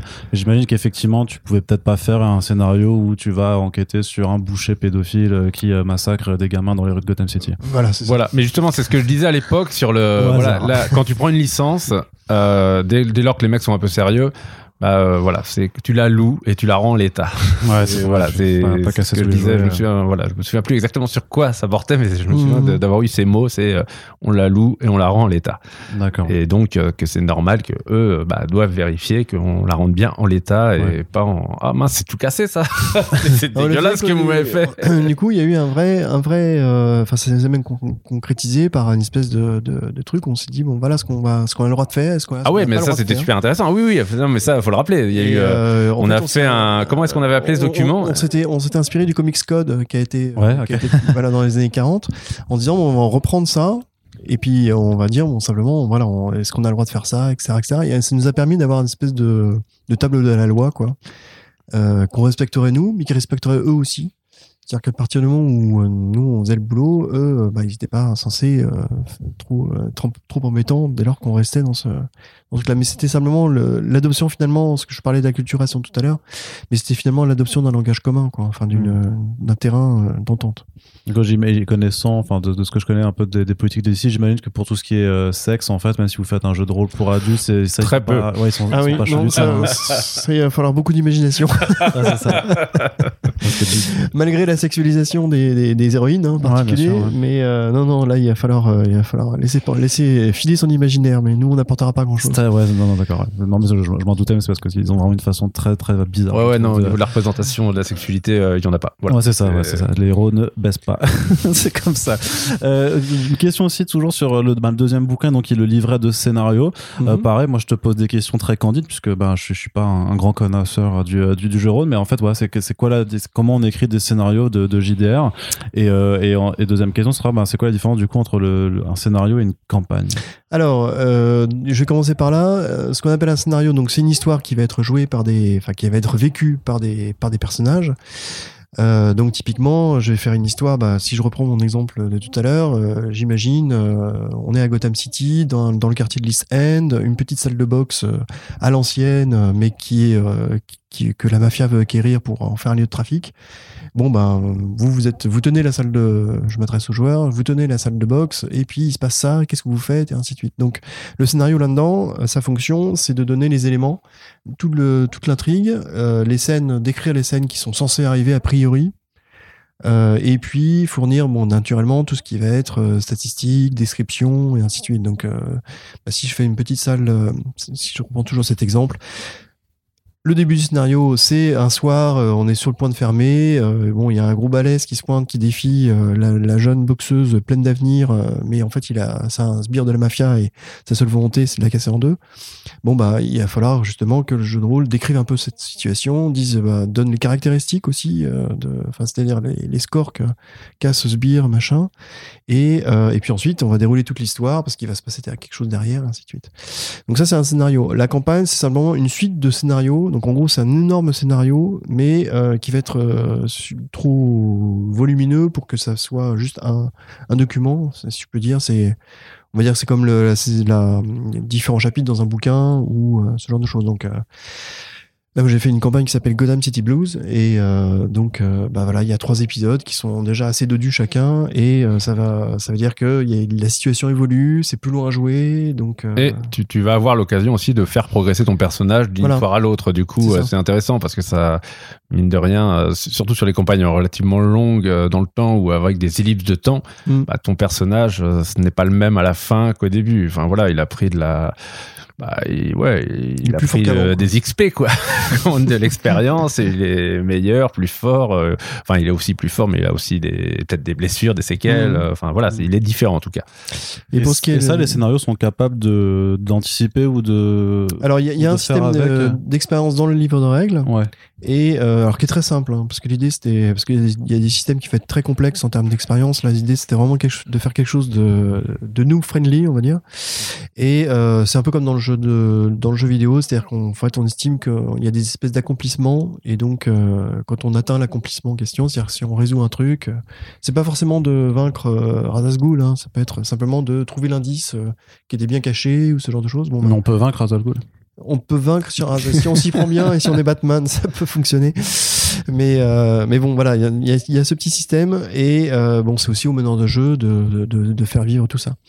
Et donc pour revenir à la question de savoir comment on écrit un scénario, ben alors là, je pense pas qu'il y ait de, alors dans le, je pense pas qu'il y ait de recettes euh, qui soient euh, universelles.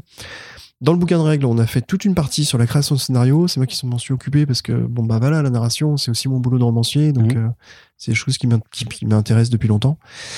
Et, euh, et donc, euh, il y, a, y, a, tous ces conseils-là. Après, globalement, en général, ça part d'une petite idée. Euh, moi, c'est tout bête, hein, cette histoire de, de, de boxe. Euh, mhm. C'est simplement parce que j'ai revu... Euh, Rocky hein. Rocky Balboa. En fait. Très bien, très bon film. Euh, et je me dis, ah tiens, ça serait intéressant, Gotham City, salle de boxe, gangster, machin, clac, boum. Et il y avait quelque chose déjà. Et puis ensuite, une fois qu'on a cette, cette idée séminale, comme on dit en général, bon bah on, on, se dit, bon bah ok, comment j'implique les personnages, ça c'est le plus important, euh, parce qu'il faut qu'ils se sentent concernés euh, par l'histoire, naturellement. Euh, et puis, une fois qu'on on a ce, début, bon, bah ensuite, quel est le quel est l'enjeu, quel est le, le méchant de l'histoire, et tout ça se met en place petit à petit. Et après, il y a, y a l'exercice particulier qui est celui pour un livre comme ça de rédiger tout ça pour que ce soit intelligible à un tiers. Mais quand on fait un scénario soi-même, euh, on peut simplement travailler avec des schémas, des, notes dégueulasses et ainsi de suite. Hein.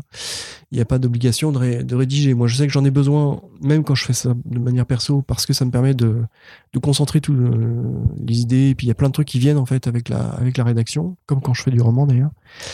Mais, euh, mais bon, c'est pas une règle euh, définitive. L'essentiel, c'est que nous, dans le livre de scénario, euh, on, rédige de manière à ce que ce soit euh, à la fois clair et, à la et agréable à lire aussi.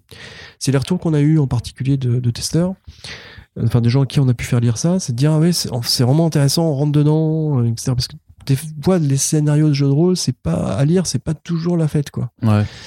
Et euh, bon, là, le fait est qu'on travaillait en, alors en particulier avec euh, Olivier Kaira et puis Mayer Chakiri. Donc, c'était le troisième larron. Enfin, c'est les trois larrons qu'on fait le, qu'on travaillait sur les, sur les scénarios et du livre d'aventure. Et euh, bon, bah, le résultat, c'est qu'à chaque fois, euh, il y a quelque chose qui fait qu'on on, on, s'est bien entendu là-dessus. C'est que euh, c'est aussi agréable de découvrir l'histoire au fur et à mesure et ainsi de suite. Donc, donc voilà, pour résumer tout ce qu'on a pu faire sur ce, sur ce volume. Mais ces scénarios, ces campagnes, ça a une structure qui est un petit peu, qui, qui bénéficie d'une certaine souplesse ou qui est dirigiste parce que bah, par rapport à la liberté qu'on peut avoir dans le il faut quand même, j'imagine que le MJ euh, s'en tienne aussi à certains éléments pour pas que ça devienne n'importe quoi et que bah, la ligne tracée soit complètement euh, bah déviée. Alors là, en fait, pour, pour ceux qui connaissent un peu le jeu de rôle, euh, on parle facilement de scénarios très linéaires c'est-à-dire qu'ils vont, voilà, on fait l'action A, ça amène à l'action B, qui amène à l'action C, et ainsi de suite. Donc là, ça suit un chemin, c'est comme une, c'est comme un train qui, qui va avec des gares, quoi. Euh, mais bon, sachant que, comme disait Fred tout à l'heure, dans le jeu de rôle, de toute façon, il y a une liberté telle que euh, bah, les joueurs, ils sont très bien, ils peuvent très bien ne pas du tout suivre euh, l'autoroute qu'on leur propose. Hein. Ça, ça arrive souvent aussi. mais normalement, il y a une, espèce de logique qui veut que, effectivement, une scène, bon, bah voilà, à un moment donné, elle est censée se dérouler. Après, donc il y, a ce, il y a ce type de scénario là, et puis il y a des scénarios qui sont beaucoup plus souples. Je sais que dans la campagne Gotham City Blues, par exemple, il y a, alors il y a un début qui est, qui est sur les chapeaux de roue, mais qui est assez linéaire pour le coup, parce que c'est vraiment aller d'un point A à un point B avec euh, toutes les épreuves qui, qui, sont entre les deux. Mais tout le reste, par contre, est beaucoup plus souple, et puis ça se déroule dans une ambiance de campagne électorale où il y a Oswald Cobblepot qui, qui essaie de, de de prendre euh, dire la, mairie euh, et dans une guerre des gangs où il y a une nouvelle génération de d'organisations criminelles qui essayent de virer les, anciens et toute l'âme de Gotham City. C'est pour ça que ça s'appelle Gotham City Blues. Et, euh, là pour le coup c'est beaucoup plus souple et ça demande enfin ça ça octroie beaucoup plus de liberté au maître de jeu de bah, de jouer avec tous ces éléments qu'il aura en main pour pour compliquer, pour compliquer la vie des héros et puis rendre l'aventure plus, plus intense. Quoi. Alors comment on teste ça aussi? Comment on, on, arrive à avoir euh, que l'équilibre en fait entre ben, souplesse et, euh, et euh, respect de, de, de, la ligne narrative en fait est, respecté? Ben, ça se, alors ça se teste et ça, se, ça se teste pas, si je puis dire. Ah C'est-à-dire que en fait, on peut avoir quelque chose de très, de très, très écrit et ainsi de suite, mais d'une table à une autre, on va avoir des, des, des fins complètement différentes. Je crois mmh, que bah ça a été le cas de, de, Monstre pour un soir, je crois, d'Olivier, où euh, c'est un scénario un peu un peu délirant et, euh, et, ben voilà, il a eu vraiment des, des, résultats, y compris il a fait, il y a une grosse campagne aussi euh, dans le livre d'aventure qui s'adresse à des policiers du GCPD, des agents en uniforme, qui vont être confrontés, tout d'un coup, ils vont avoir beaucoup beaucoup de travail et beaucoup de responsabilités. Et bah, il y a eu, ils n'ont pas forcément sur toutes les tables. Ils n'ont pas forcément évité les catastrophes, euh, ils n'ont pas forcément résolu les énigmes, mais néanmoins l'histoire continue d'avancer. En fait, l'idée c'est que nous on propose, euh, on propose une trame que le MJ respecte, enfin avec lequel c'est à lui quoi. Finalement, une fois que nous on a proposé, euh, c'est pas aussi dirigé qu'un bouquin, c'est-à-dire qu'on a beaucoup plus de, liberté de ce point de vue-là. Et puis les joueurs aussi, bah, ils réagissent ou pas. c'est pour ça qu'on parle bien de créateur, de création collective c'est que finalement, même avec quelque chose de, de, de, de avec une proposition qui est, qui est bâtie, qui est solide et ainsi de suite, il reste tout cet espace de liberté. C'est ça qui est, le plus intéressant en fait dans le jeu de rôle. Donc, et ça, pour le coup, je disais que ça ne se teste pas dans la mesure où ça va beaucoup dépendre de la table, euh, c'est-à-dire du meneur de jeu et des joueurs. Euh, suivant bah, ce qu'ils ont envie de faire tout simplement c'est tout l'intérêt du jeu de rôle après nous on propose eux les gens disposent quoi et t'as des, as des durées qui sont euh, déterminées pour chaque type d'aventure, alors tu sais que tu euh, peux faire en des. Gros, euh, en, gros, après, en général, c'est respecté. Après, il y a des. C'est toujours pareil, là, ça dépend beaucoup des gens qui sont autour la Bon, d'abord parce que il y, a, y, a, un aspect très convivial dans le jeu de rôle, alors qui se perd un peu, à mon avis, quand on fait ça en distanciel, mais enfin voilà. Euh, du coup, ça veut dire que bah, les gens ils se retrouvent un soir de semaine, bah, ils vont d'abord se raconter leur vie parce que c'est important la vie aussi. Et donc, euh, il va y avoir un petit temps comme ça accordé euh, à tout ce qui est euh, extra, extra jeu. Puis ensuite, on s'y met. Et puis, bon, bah, là, les gens peuvent faire des digressions, peuvent tout d'un coup vouloir beaucoup passer de temps sur un petit détail de la vie de leur personnage. Et puis, et puis bon, bah, c'est pas grave, on a du temps, hein, de toute façon. Nous, on propose des choses normalement qui sont, voilà, typiquement, on peut, on peut indiquer si c'est une histoire plutôt courte ou plutôt longue, mais ça va vraiment dépendre de l'ambiance autour autour de la table. Il y a aussi des groupes qui sont qui sont très euh, comment dire qui sont qui sont très efficaces dans leur approche et ils vont ils vont essayer de, de, de faire ça un tambour battant et puis d'autres qui vont l'être moins qu'il va falloir davantage solliciter pour qu'ils puissent donc tout ça c'est c'est vraiment euh, vraiment une question de feeling quoi. Ok. Pour le guide de Gotham, alors comment ça s'est passé euh, le choix des auteurs, donc Alex Nikolavitch et Xavier Fournier, et puis bah, j'imagine que là aussi dans la rédaction ça a dû être. Euh, bah, de toute façon, je vais faire un épisode avec eux pour leur demander euh, comment ils, hmm. ont, ils, ont, fait tout leur travail, mais de, du point de vue extérieur aussi, par rapport aussi bah, aux, aux, validations avec DC qui ont dû être aussi là très très très nombreuses. Alors bah déjà le, le choix des auteurs, bah, il s'est imposé comme une évidence. Hein. Enfin en France, nous on avait déjà travaillé avec eux sur le jeu de plateau, mais parce qu'on avait fait la recherche de euh, voilà, on cherchait des spécialistes euh, de, de l'univers euh, de Gotham, et donc bah voilà les noms se sont imposés à nous. Donc on bah on a commencé à les approcher, on a discuté avec eux, on s'est bien entendu, et comme ça a très très bien marché, on s'est très bien entendu sur le jeu de plateau, on a décidé de continuer avec eux sur le jeu de rôle. Et euh, ensuite, bah, le, guide lui-même, on les a laissés assez libres. Ils ont eu des modèles de ce qu'on appelait des guides en jeu de rôle. Hein. Il y a des guides assez connus en jeu de rôle. Bah, moi, j'aime bien citer le guide de Seattle pour un jeu de rôle qui s'appelle Shadowrun. Il y a aussi bah, pour Vampire la Mascarade, il y, a, y, a, des guides aussi à Paris, à Paris, il y a New York by Night, etc. etc.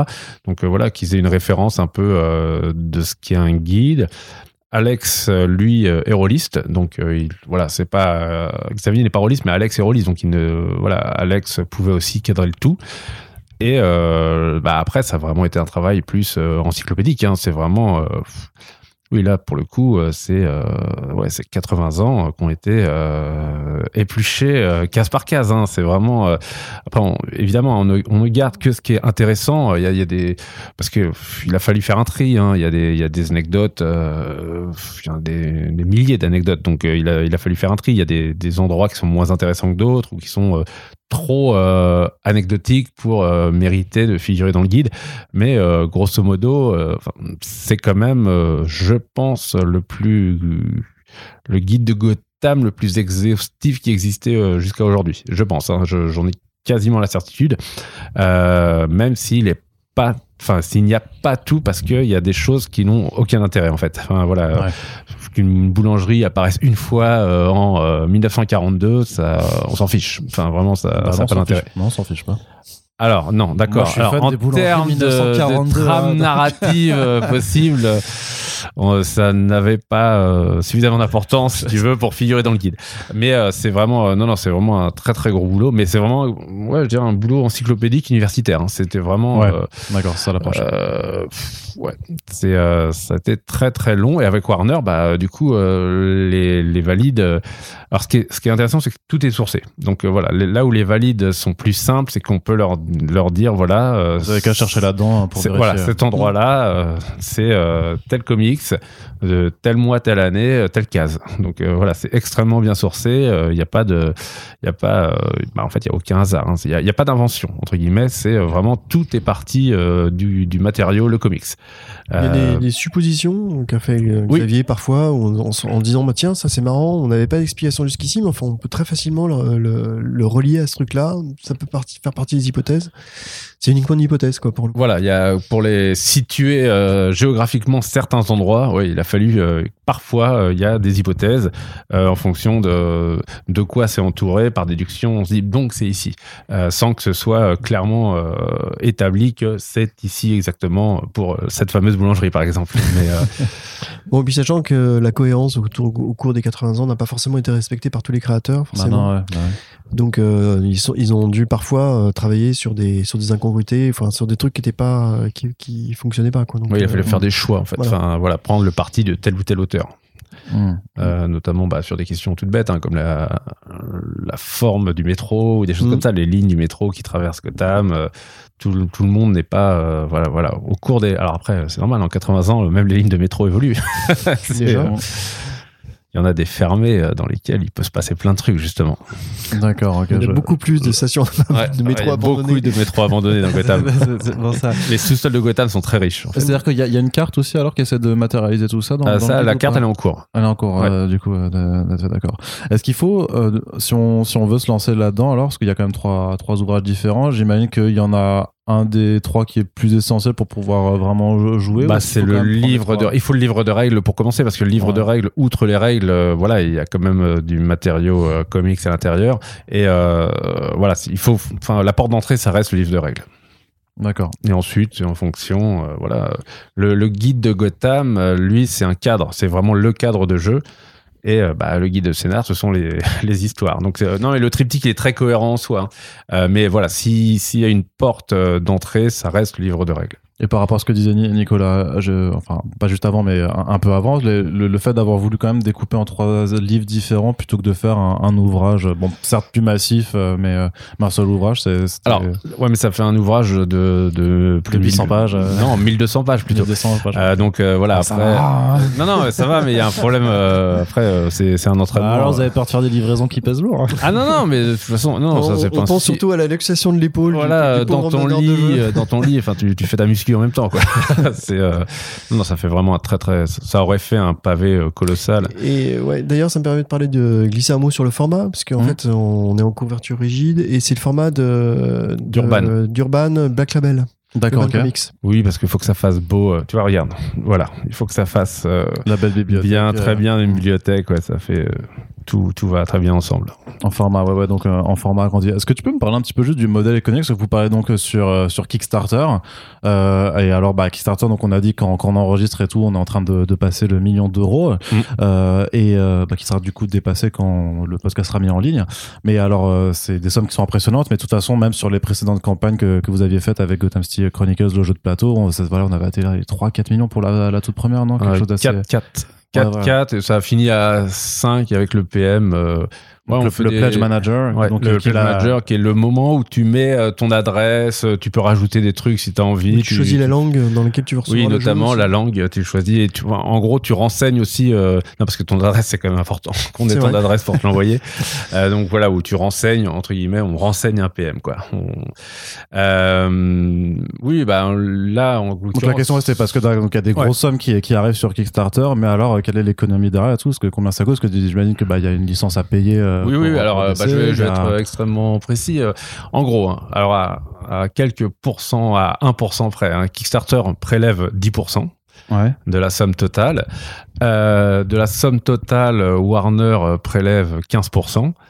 Euh, les, voilà, bah, les auteurs prennent leur pourcentage d'auteur. Qui, est minime hein, par rapport à minime. Il y a 12% de droits d'auteur.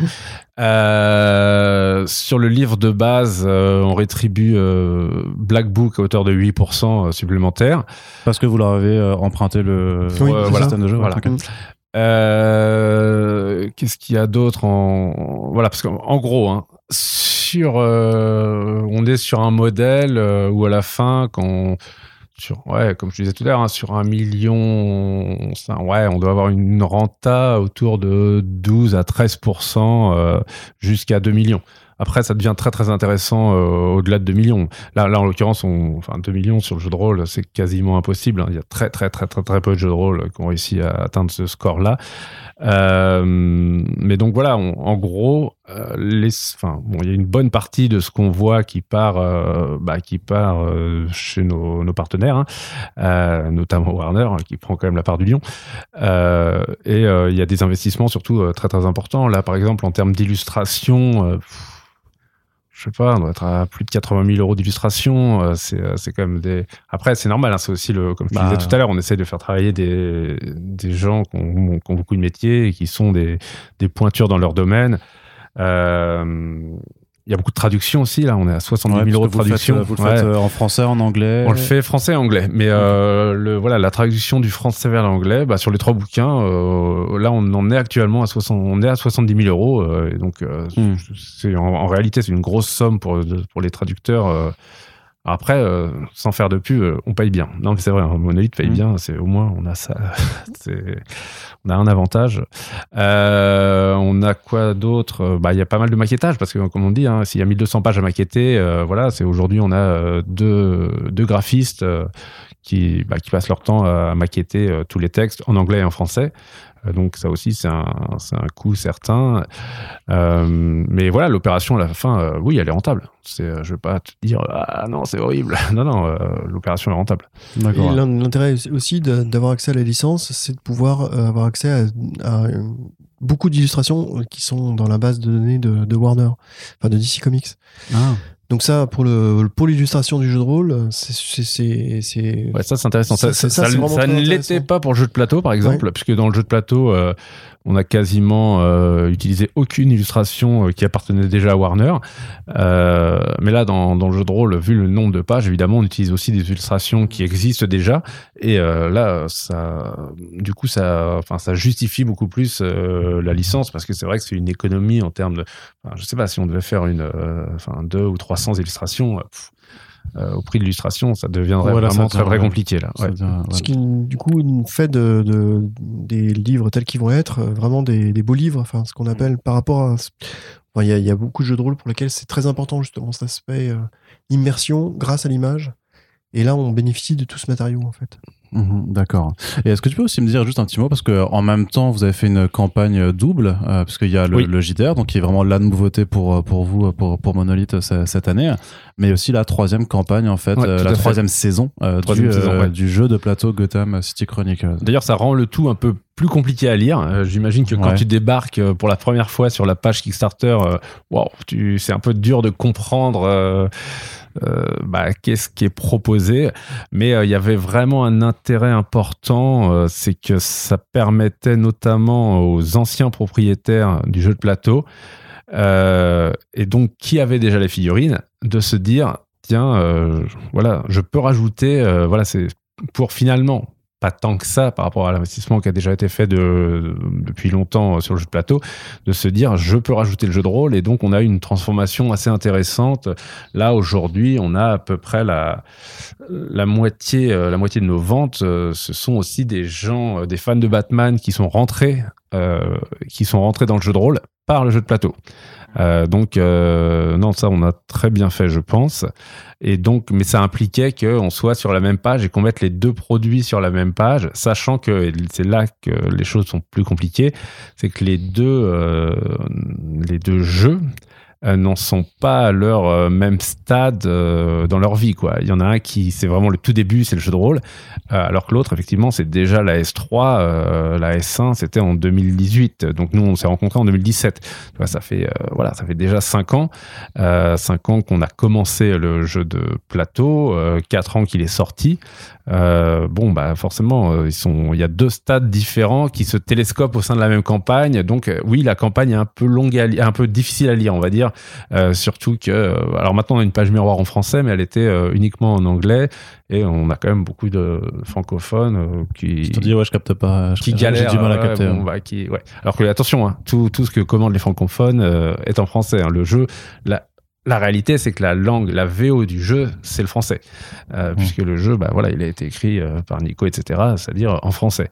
Euh, mais voilà, je, je, comprends en tout cas que la page puisse être dure à, dure à lire et c'est peut-être au début un peu surprenant. Euh, on peut avoir une petite difficulté à identifier euh, voilà, les différents éléments qui sont proposés. Par contre, une fois qu'on s'habitue un peu, ça va très vite. Hein. Et alors par contre, ce que vous avez fait pour, ça, pour cette euh, saison 3, c'était pas forcément de développer encore plus d'expansions avec encore plus de figurines. Vous avez été un peu plus euh, modéré là-dessus en voulant proposer ben, des nouveaux modes de jeu, voilà. Un, alors il y, y, a un mode solo, solo coopératif. Voilà, solo coopératif. pour moi, c'est plus intéressant euh, dans le jeu de plateau, c'est que voilà, on sort un parce peu. que celui-là, je le comprends pas ce que tu dis. En fait, que les du coup, les ennemis peuvent être contrôlés par une IA. Alors, je, je t'explique. C'est un, en gros, euh, grâce à un, c'est un mode de jeu euh, qui transforme ton le Batman que tu avais déjà et qui était euh, une sorte de joueur contre tous les autres joueurs. Là, euh, le joueur euh, tout seul euh, n'existe plus, il est remplacé par un deck de cartes qui va gérer selon les scénarios. C'est en fait tu constitues selon ton scénario ton deck de cartes. On te dit pour tel scénario tu prends la carte numéro tant tant tant tant tant tant tant tant et tu vas euh, tu vas pouvoir jouer comme ça ton scénario et c'est l'intelligence artificielle euh, slash euh, deck de cartes qui va jouer l'adversité. ce qui fait que là tous les joueurs sont dans le même camp et se battent contre le jeu, c'est-à-dire contre le deck de cartes. Et ça non non, c'est une vraie vraie alors ça c'est vraiment le changement le plus profond au niveau du jeu de plateau, c'est-à-dire qu'on en fait vraiment un jeu coopératif comme je sais pas, euh, qu'est-ce que comme, bah, comme Zombicide par exemple est un jeu coopératif. Euh, c'est-à-dire que tous les joueurs jouent ensemble contre le jeu et euh, le but c'est de battre le jeu. Voilà, sachant que le jeu, lui, joue de façon totalement mécanique. Il n'y a pas, bah, il a pas un cerveau organique derrière. Et donc, bah, c'est une sorte de puzzle game où tu vas, tu vas tenter de battre le jeu. Voilà, tout simplement. Et t'as quand même voulu aussi mettre, euh, parce que c'était pas l'axe principal, mais il y a quand même aussi bah, un pack avec des, enfin une expansion avec des. On met quand même de l'extension avec figurines, parce que de toute façon c'est voilà c'est attendu. Euh, il y a des personnages, euh, de toute façon t'as même des nouveaux personnages qui sont apparus depuis, comme Punchline par exemple que, que tu dois mettre. Enfin il y a des nouveaux personnages qui bah, alors qu'ils ne resteront pas d'ailleurs hein, dans le lore, je sais pas. mais on a quand même une grosse attente malgré tout sur la figurine parce que on est aussi sur des objets de collection en fait. Donc mm. euh, voilà, on ne peut pas euh, raisonnablement euh, ne vendre que du gameplay. Il faut un moment que le, gameplay il s'inscrive dans du physique. Donc les, gens attendent de la figurine aussi. Donc voilà, on a mis de la figurine, mais c'est vrai que cette fois on n'a pas axé vraiment le tout sur le matériel, sur le matériel plastique, quoi, mais mm. vraiment sur le côté jeu, c'est-à-dire donner une seconde vie à ton jeu en le jouant autrement. Ouais, d'accord. Et j'ai une question un, un, peu, je sais pas, provocante. Ouais, vas-y, vas-y. Mais c'est, de dire en fait le fait de faire les deux à la fois, est-ce que c'était pas aussi pour minimiser le risque que le JDR ne prenne peut-être pas en fonction de si vous aviez, si vous arriviez pas à rencontrer la communauté, que ça permet un peu de, de lever euh, en, en, profitant bah, un petit peu du plateau qu'a, déjà Le, jeu de plateau. Alors euh, complètement, bah, complètement. Justement, c'était l'idée de, euh, moi j'avais estimé qu'on pourrait transformer à peu près entre 10 et 15% des acheteurs initiaux du jeu de plateau euh, et la réalité, c'est qu'on va transformer entre 10 et 15% des acheteurs euh, initiaux du jeu de plateau. Donc, euh, on est complètement là-dedans. donc, non, non, c'est bah, évidemment. Alors là, il y a, je vais même être encore plus entre guillemets terre à terre. C'est aussi que nous, une page Kickstarter, ça nous coûte très très cher à réaliser en graphisme parce que ça met beaucoup beaucoup de temps. Ça mobilise un graphiste chez nous pendant au minimum deux mois parce qu'il y a beaucoup de choses à faire. Faut y revenir. Faut ça passe euh, beaucoup de temps. Et donc, c'est une façon aussi de gagner du temps, en fait. Euh, parce que euh, je suis. Et il y a aussi la question tout simplement des frais de port. En bundleisant, ça nous permet de proposer des frais de port beaucoup moins importants que à la même personne lui, demander, lui proposer d'acheter le jeu, puis trois mois plus tard, lui proposer d'acheter le jeu de rôle. Euh, où là, tu vas payer deux fois les frais de port. Et donc, euh, bah, comme euh, le plus cher dans les frais de port, euh, entre guillemets, c'est le premier kilo, même les premiers 200 grammes en réalité, hein, bah, ça nous permettait d'avoir des offres plus agressives sur les frais de port aussi, tout simplement. Donc oui, non, mais alors évidemment, c'était intéressé. Clairement bah, euh, tu, restes une entreprise aussi derrière donc euh, voilà. euh, enfin il fallait il fallait que ce soit le plus alors c'était intéressant intéressé mais il fallait que ce soit le plus intéressant aussi possible pour les joueurs. Mmh. donc voilà et de, de façon très très prosaïque regrouper les deux c'est ce qui nous permettait oui d'équilibrer le risque et d'avoir les, les frais les plus intéressants. Voilà, les plus intéressants pour les joueurs. D'accord. Et il y a aussi un, autre détail euh, qui m'a qui m'a marqué, c'est euh, la réduction du temps de la campagne, qui est cette fois-ci, je trouve, bah, extrêmement rapide, pour pas dire courte, par, rapport, on avait eu un mois quand même pour le premier Gotham City Chronicles. Là, on est sur 10 jours, enfin 17, 17, jours. Pardon, et euh, alors ça, c'est une tendance euh, très très lourde hein, euh, sur Kickstarter. Euh, nous, quand on a fait la, campagne de Gotham en un mois, on était déjà à la fin des campagnes qui durent un mois.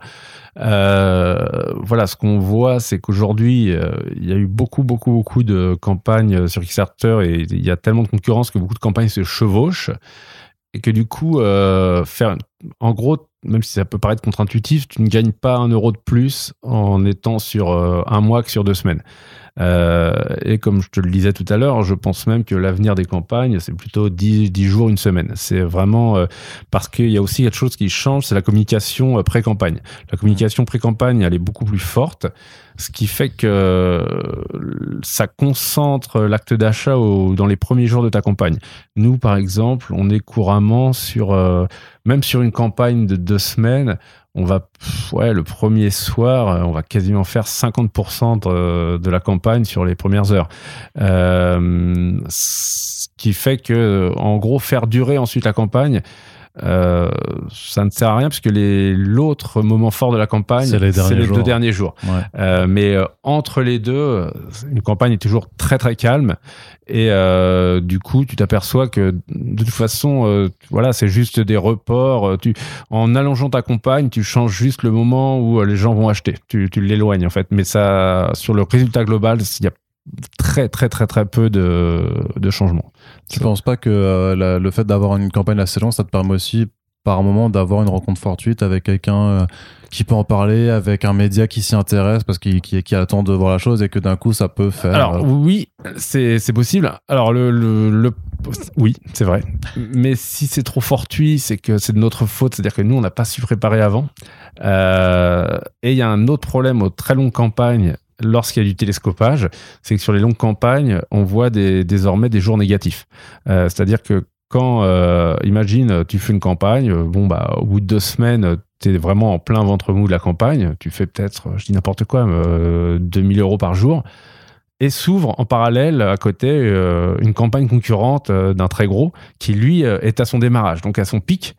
Ce que tu vas voir, c'est une vampirisation de tes, de tes backers à toi, de tes pledgers, vers cette campagne-là. Et donc, les gens retirent leur argent de chez toi pour ah le mettre là-bas.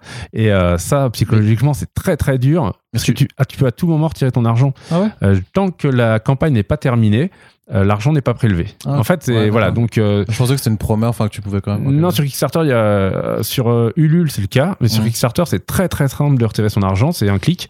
Et du coup, il n'y a pas de, ça crée vraiment ce, ce phénomène lors des chevauchements. Euh, enfin, moi, je me souviens très bien, j'ai déjà eu des campagnes euh, où, au bout de 5 jours, euh, j'avais beaucoup plus d'argent qu'au bout de 10.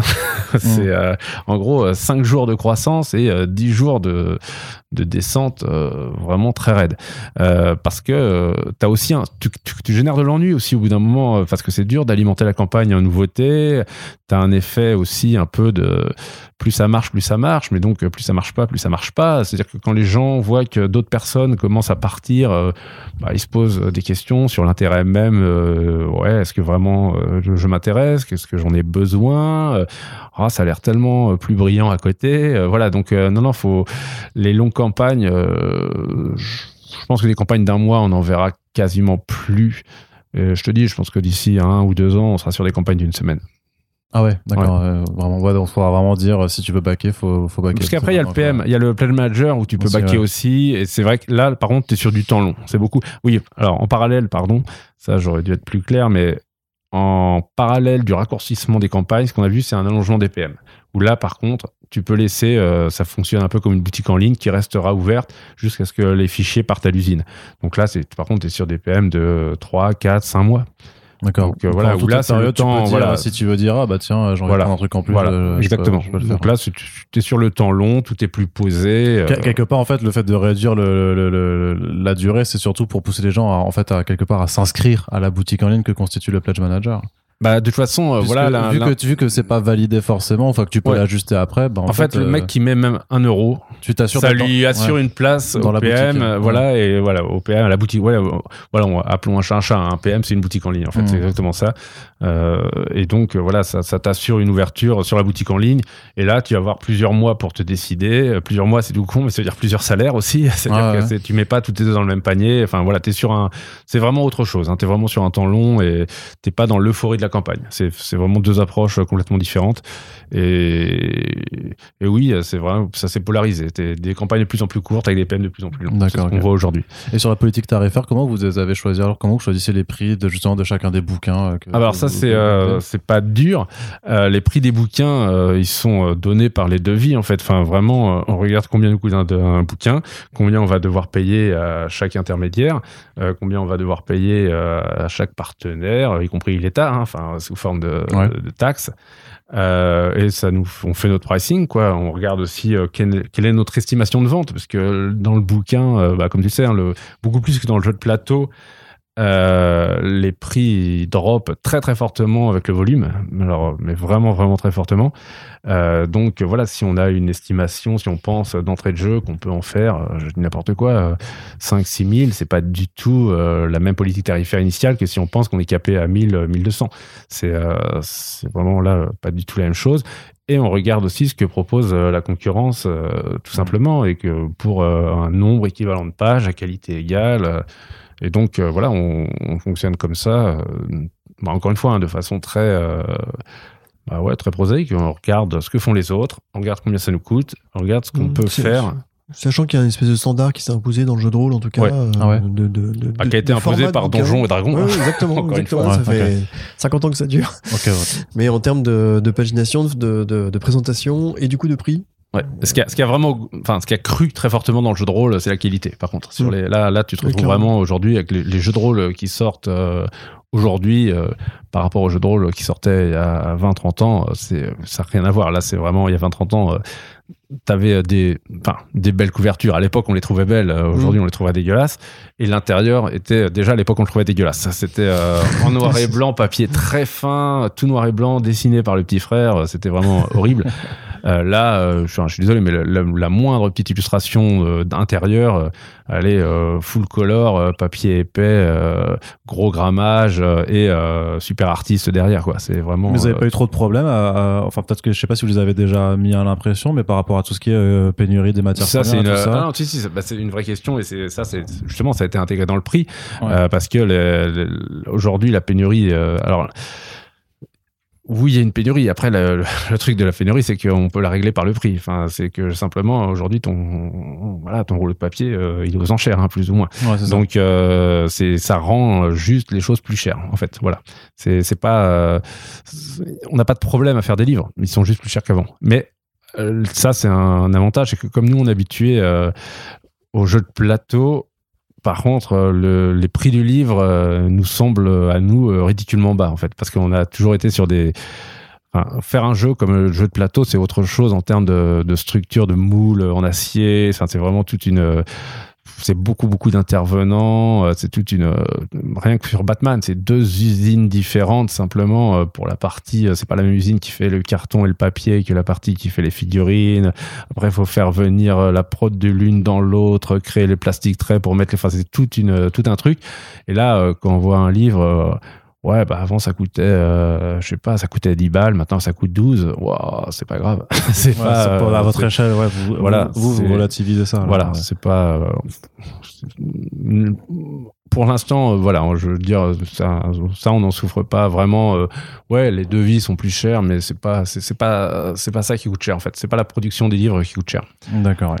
Euh, une autre question aussi, parce que je crois que ça a été fait avec Gotham City Chronicles, qu'il y avait du contenu qui a été rajouté après aussi en ligne gratuitement, notamment des, Ouais. des scénarios. C'est Ah bah quelque ça, chose que oui, vous oui. allez faire avec le JDR aussi. euh, Oui. que- Oui, oui, oui. Bah, c'est déjà le cas d'un certain nombre de stagios hein, qui. C'est c'est le cas, et puis de toute façon, euh, enfin, ça fait partie de la politique de Monolith, c'est que nous, on, on crée du contenu. On est une boîte de contenu, euh, c'est-à-dire qu'on a un site dédié pour notre contenu, euh, qui est The Overlord, euh, qu'on est en train de, Oui. voilà, on, je pense qu'on va le, on va remettre un peu de sous dedans là pour le faire le pumper un peu Euh, mais on fait beaucoup de contenu c'est-à-dire que nous on entretient nos gammes c'est vraiment une petite euh, aussi un, un petit avantage comparatif par rapport aux autres c'est que nous la politique c'est de on fait pas de feu de paille jamais euh, une fois qu'un jeu est chez nous, on l'entretient sur le long terme.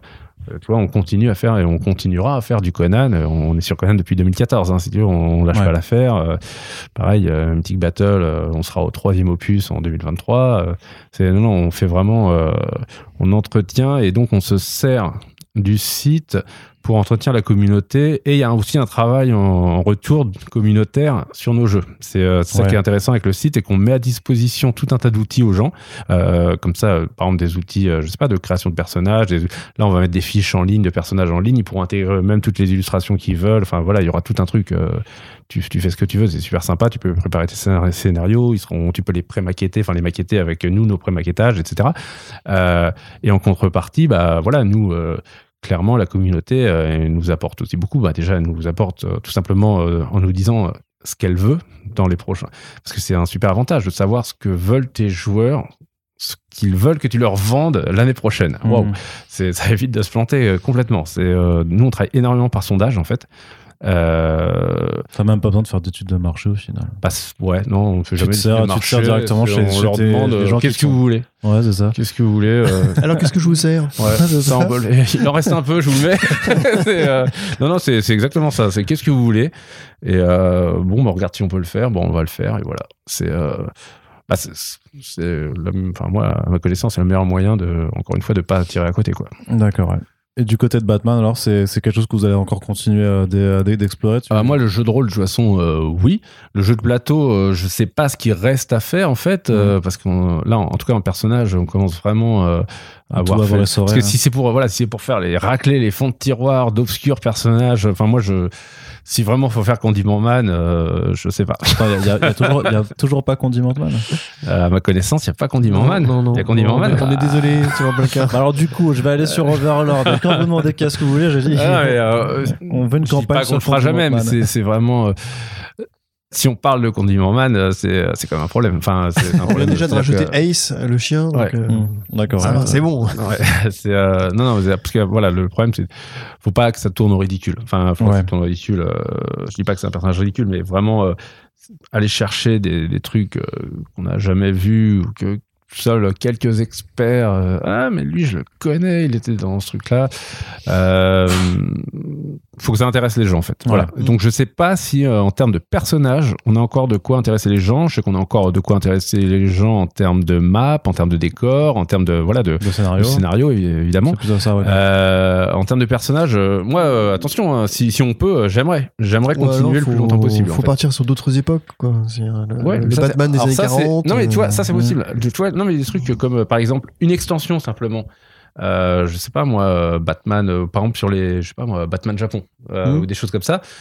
Pourquoi pas euh, Tu vois, Ouais. quand t'as Il Batman avait- Ninja ou quand t'as voilà. qu'il y avait ou- aussi un run qui Metal. euh, Batman by, by Gaslight. Ouais, tout à fait, bien sûr. Ouais, ouais, bah ça pourquoi Euh, pas. Gotham Victoria. Ouais, Euh, tu vois, faire faire la boîte métal, pourquoi pas.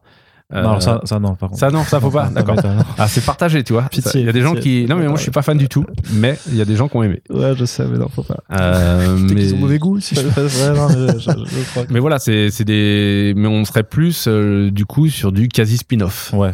Parce que le- sur la série, euh, l'arc principal, on va dire, ouais. on a quand même. là, on doit être à deux.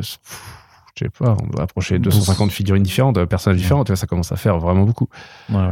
Euh, donc euh, voilà. Par contre, alors moi j'aimerais bien justement qu'on en profite pour euh, prolonger le, le jeu de rôle. Il y a des trucs que j'aimerais bien faire. Alors des trucs qui sont qui peuvent être paraître cons, mais le le guide des bad gadgets, moi c'est un truc qui me plaît. Euh, Enfin, Ouais, quand je dis bad gadgets, c'est ouais. bad gadgets et aussi les gadgets des, des vilains, tous les tous les Ah, il trucs. y, en- euh, il y en a déjà toute une liste hein, dans le Ah bah de base. oui, mais, euh, y compris le spray anti-requin. On a- Ah, il est là, on- il est- on- il est canon. là, il Ok. est là.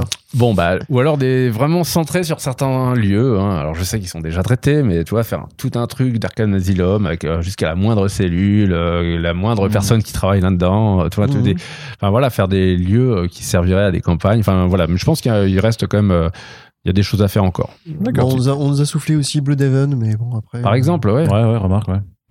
Effectivement, qui. Bah après, il y a, y a- normalement, il y a que Nightwing vraiment qui, qui, qui Voilà. dedans, quoi. Mais. euh, Bah, le fait est que j'ai j'ai lu euh, Nightwing Infinite, là. Ouais, de Tom Tyler, ouais. Ça donne, ouais, ça donne Mhm. des idées. Hein. Ouais. Ah ouais. D'accord, très, très, très, très bien. Mais il faut que ça intéresse les gens. Mais voilà, c'est ça. Parce que mine de rien, Batman, enfin l'univers de Batman, c'est quand même Gotham. Hein. Voilà, Ouais. on fera ce que les gens nous demandent. ça marche très, très bien. Sur les souterrains. Euh, Ouais, dans les, dans les métros abandonnés, tous ces trucs-là euh, sous terre. Très bien, très bien, très bien. Bah écoutez, euh, Nicolas et euh, Fred, je suis vraiment euh, très content euh, que Ah vous bah, ayez pareil. pris, euh, pris le toi, temps ouais. euh, de répondre à, à- à toutes ces questions. Euh, Donc on espère que, que l'émission vous a plu. Et puis il y a un lien pour aller encore sur la campagne Kickstarter. Donc il y a encore lieu quelques jours là, c'est les derniers jours euh, au moment où on met en ligne ce podcast. Donc euh, bah n'hésitez pas. Euh, vous pouvez mettre juste mettre un euro, ça vous aura, comme on l'a dit avant, en fait, juste de mettre un euro, ça vous permet après d'être dans le pledge manager et donc de prendre le temps pour savoir si vous voulez prendre l'un ou l'autre bouquin ou voir même le jeu de plateau. En tout cas, on espère que cette émission vous a plu. N'hésitez pas à nous faire vos retours dans les commentaires du site et surtout si les podcasts vous plaisent, eh bien partagez-les sur les réseaux sociaux à la fin, à la fois pour faire vivre nos émissions, mais surtout euh, faire vivre les euh, travails de ceux qui viennent euh, parler euh, à nos micros. Merci Fred. Merci Nicolas. beaucoup. Merci Arnaud. Et à très bientôt pour le prochain podcast. Salut Ciao. Ciao.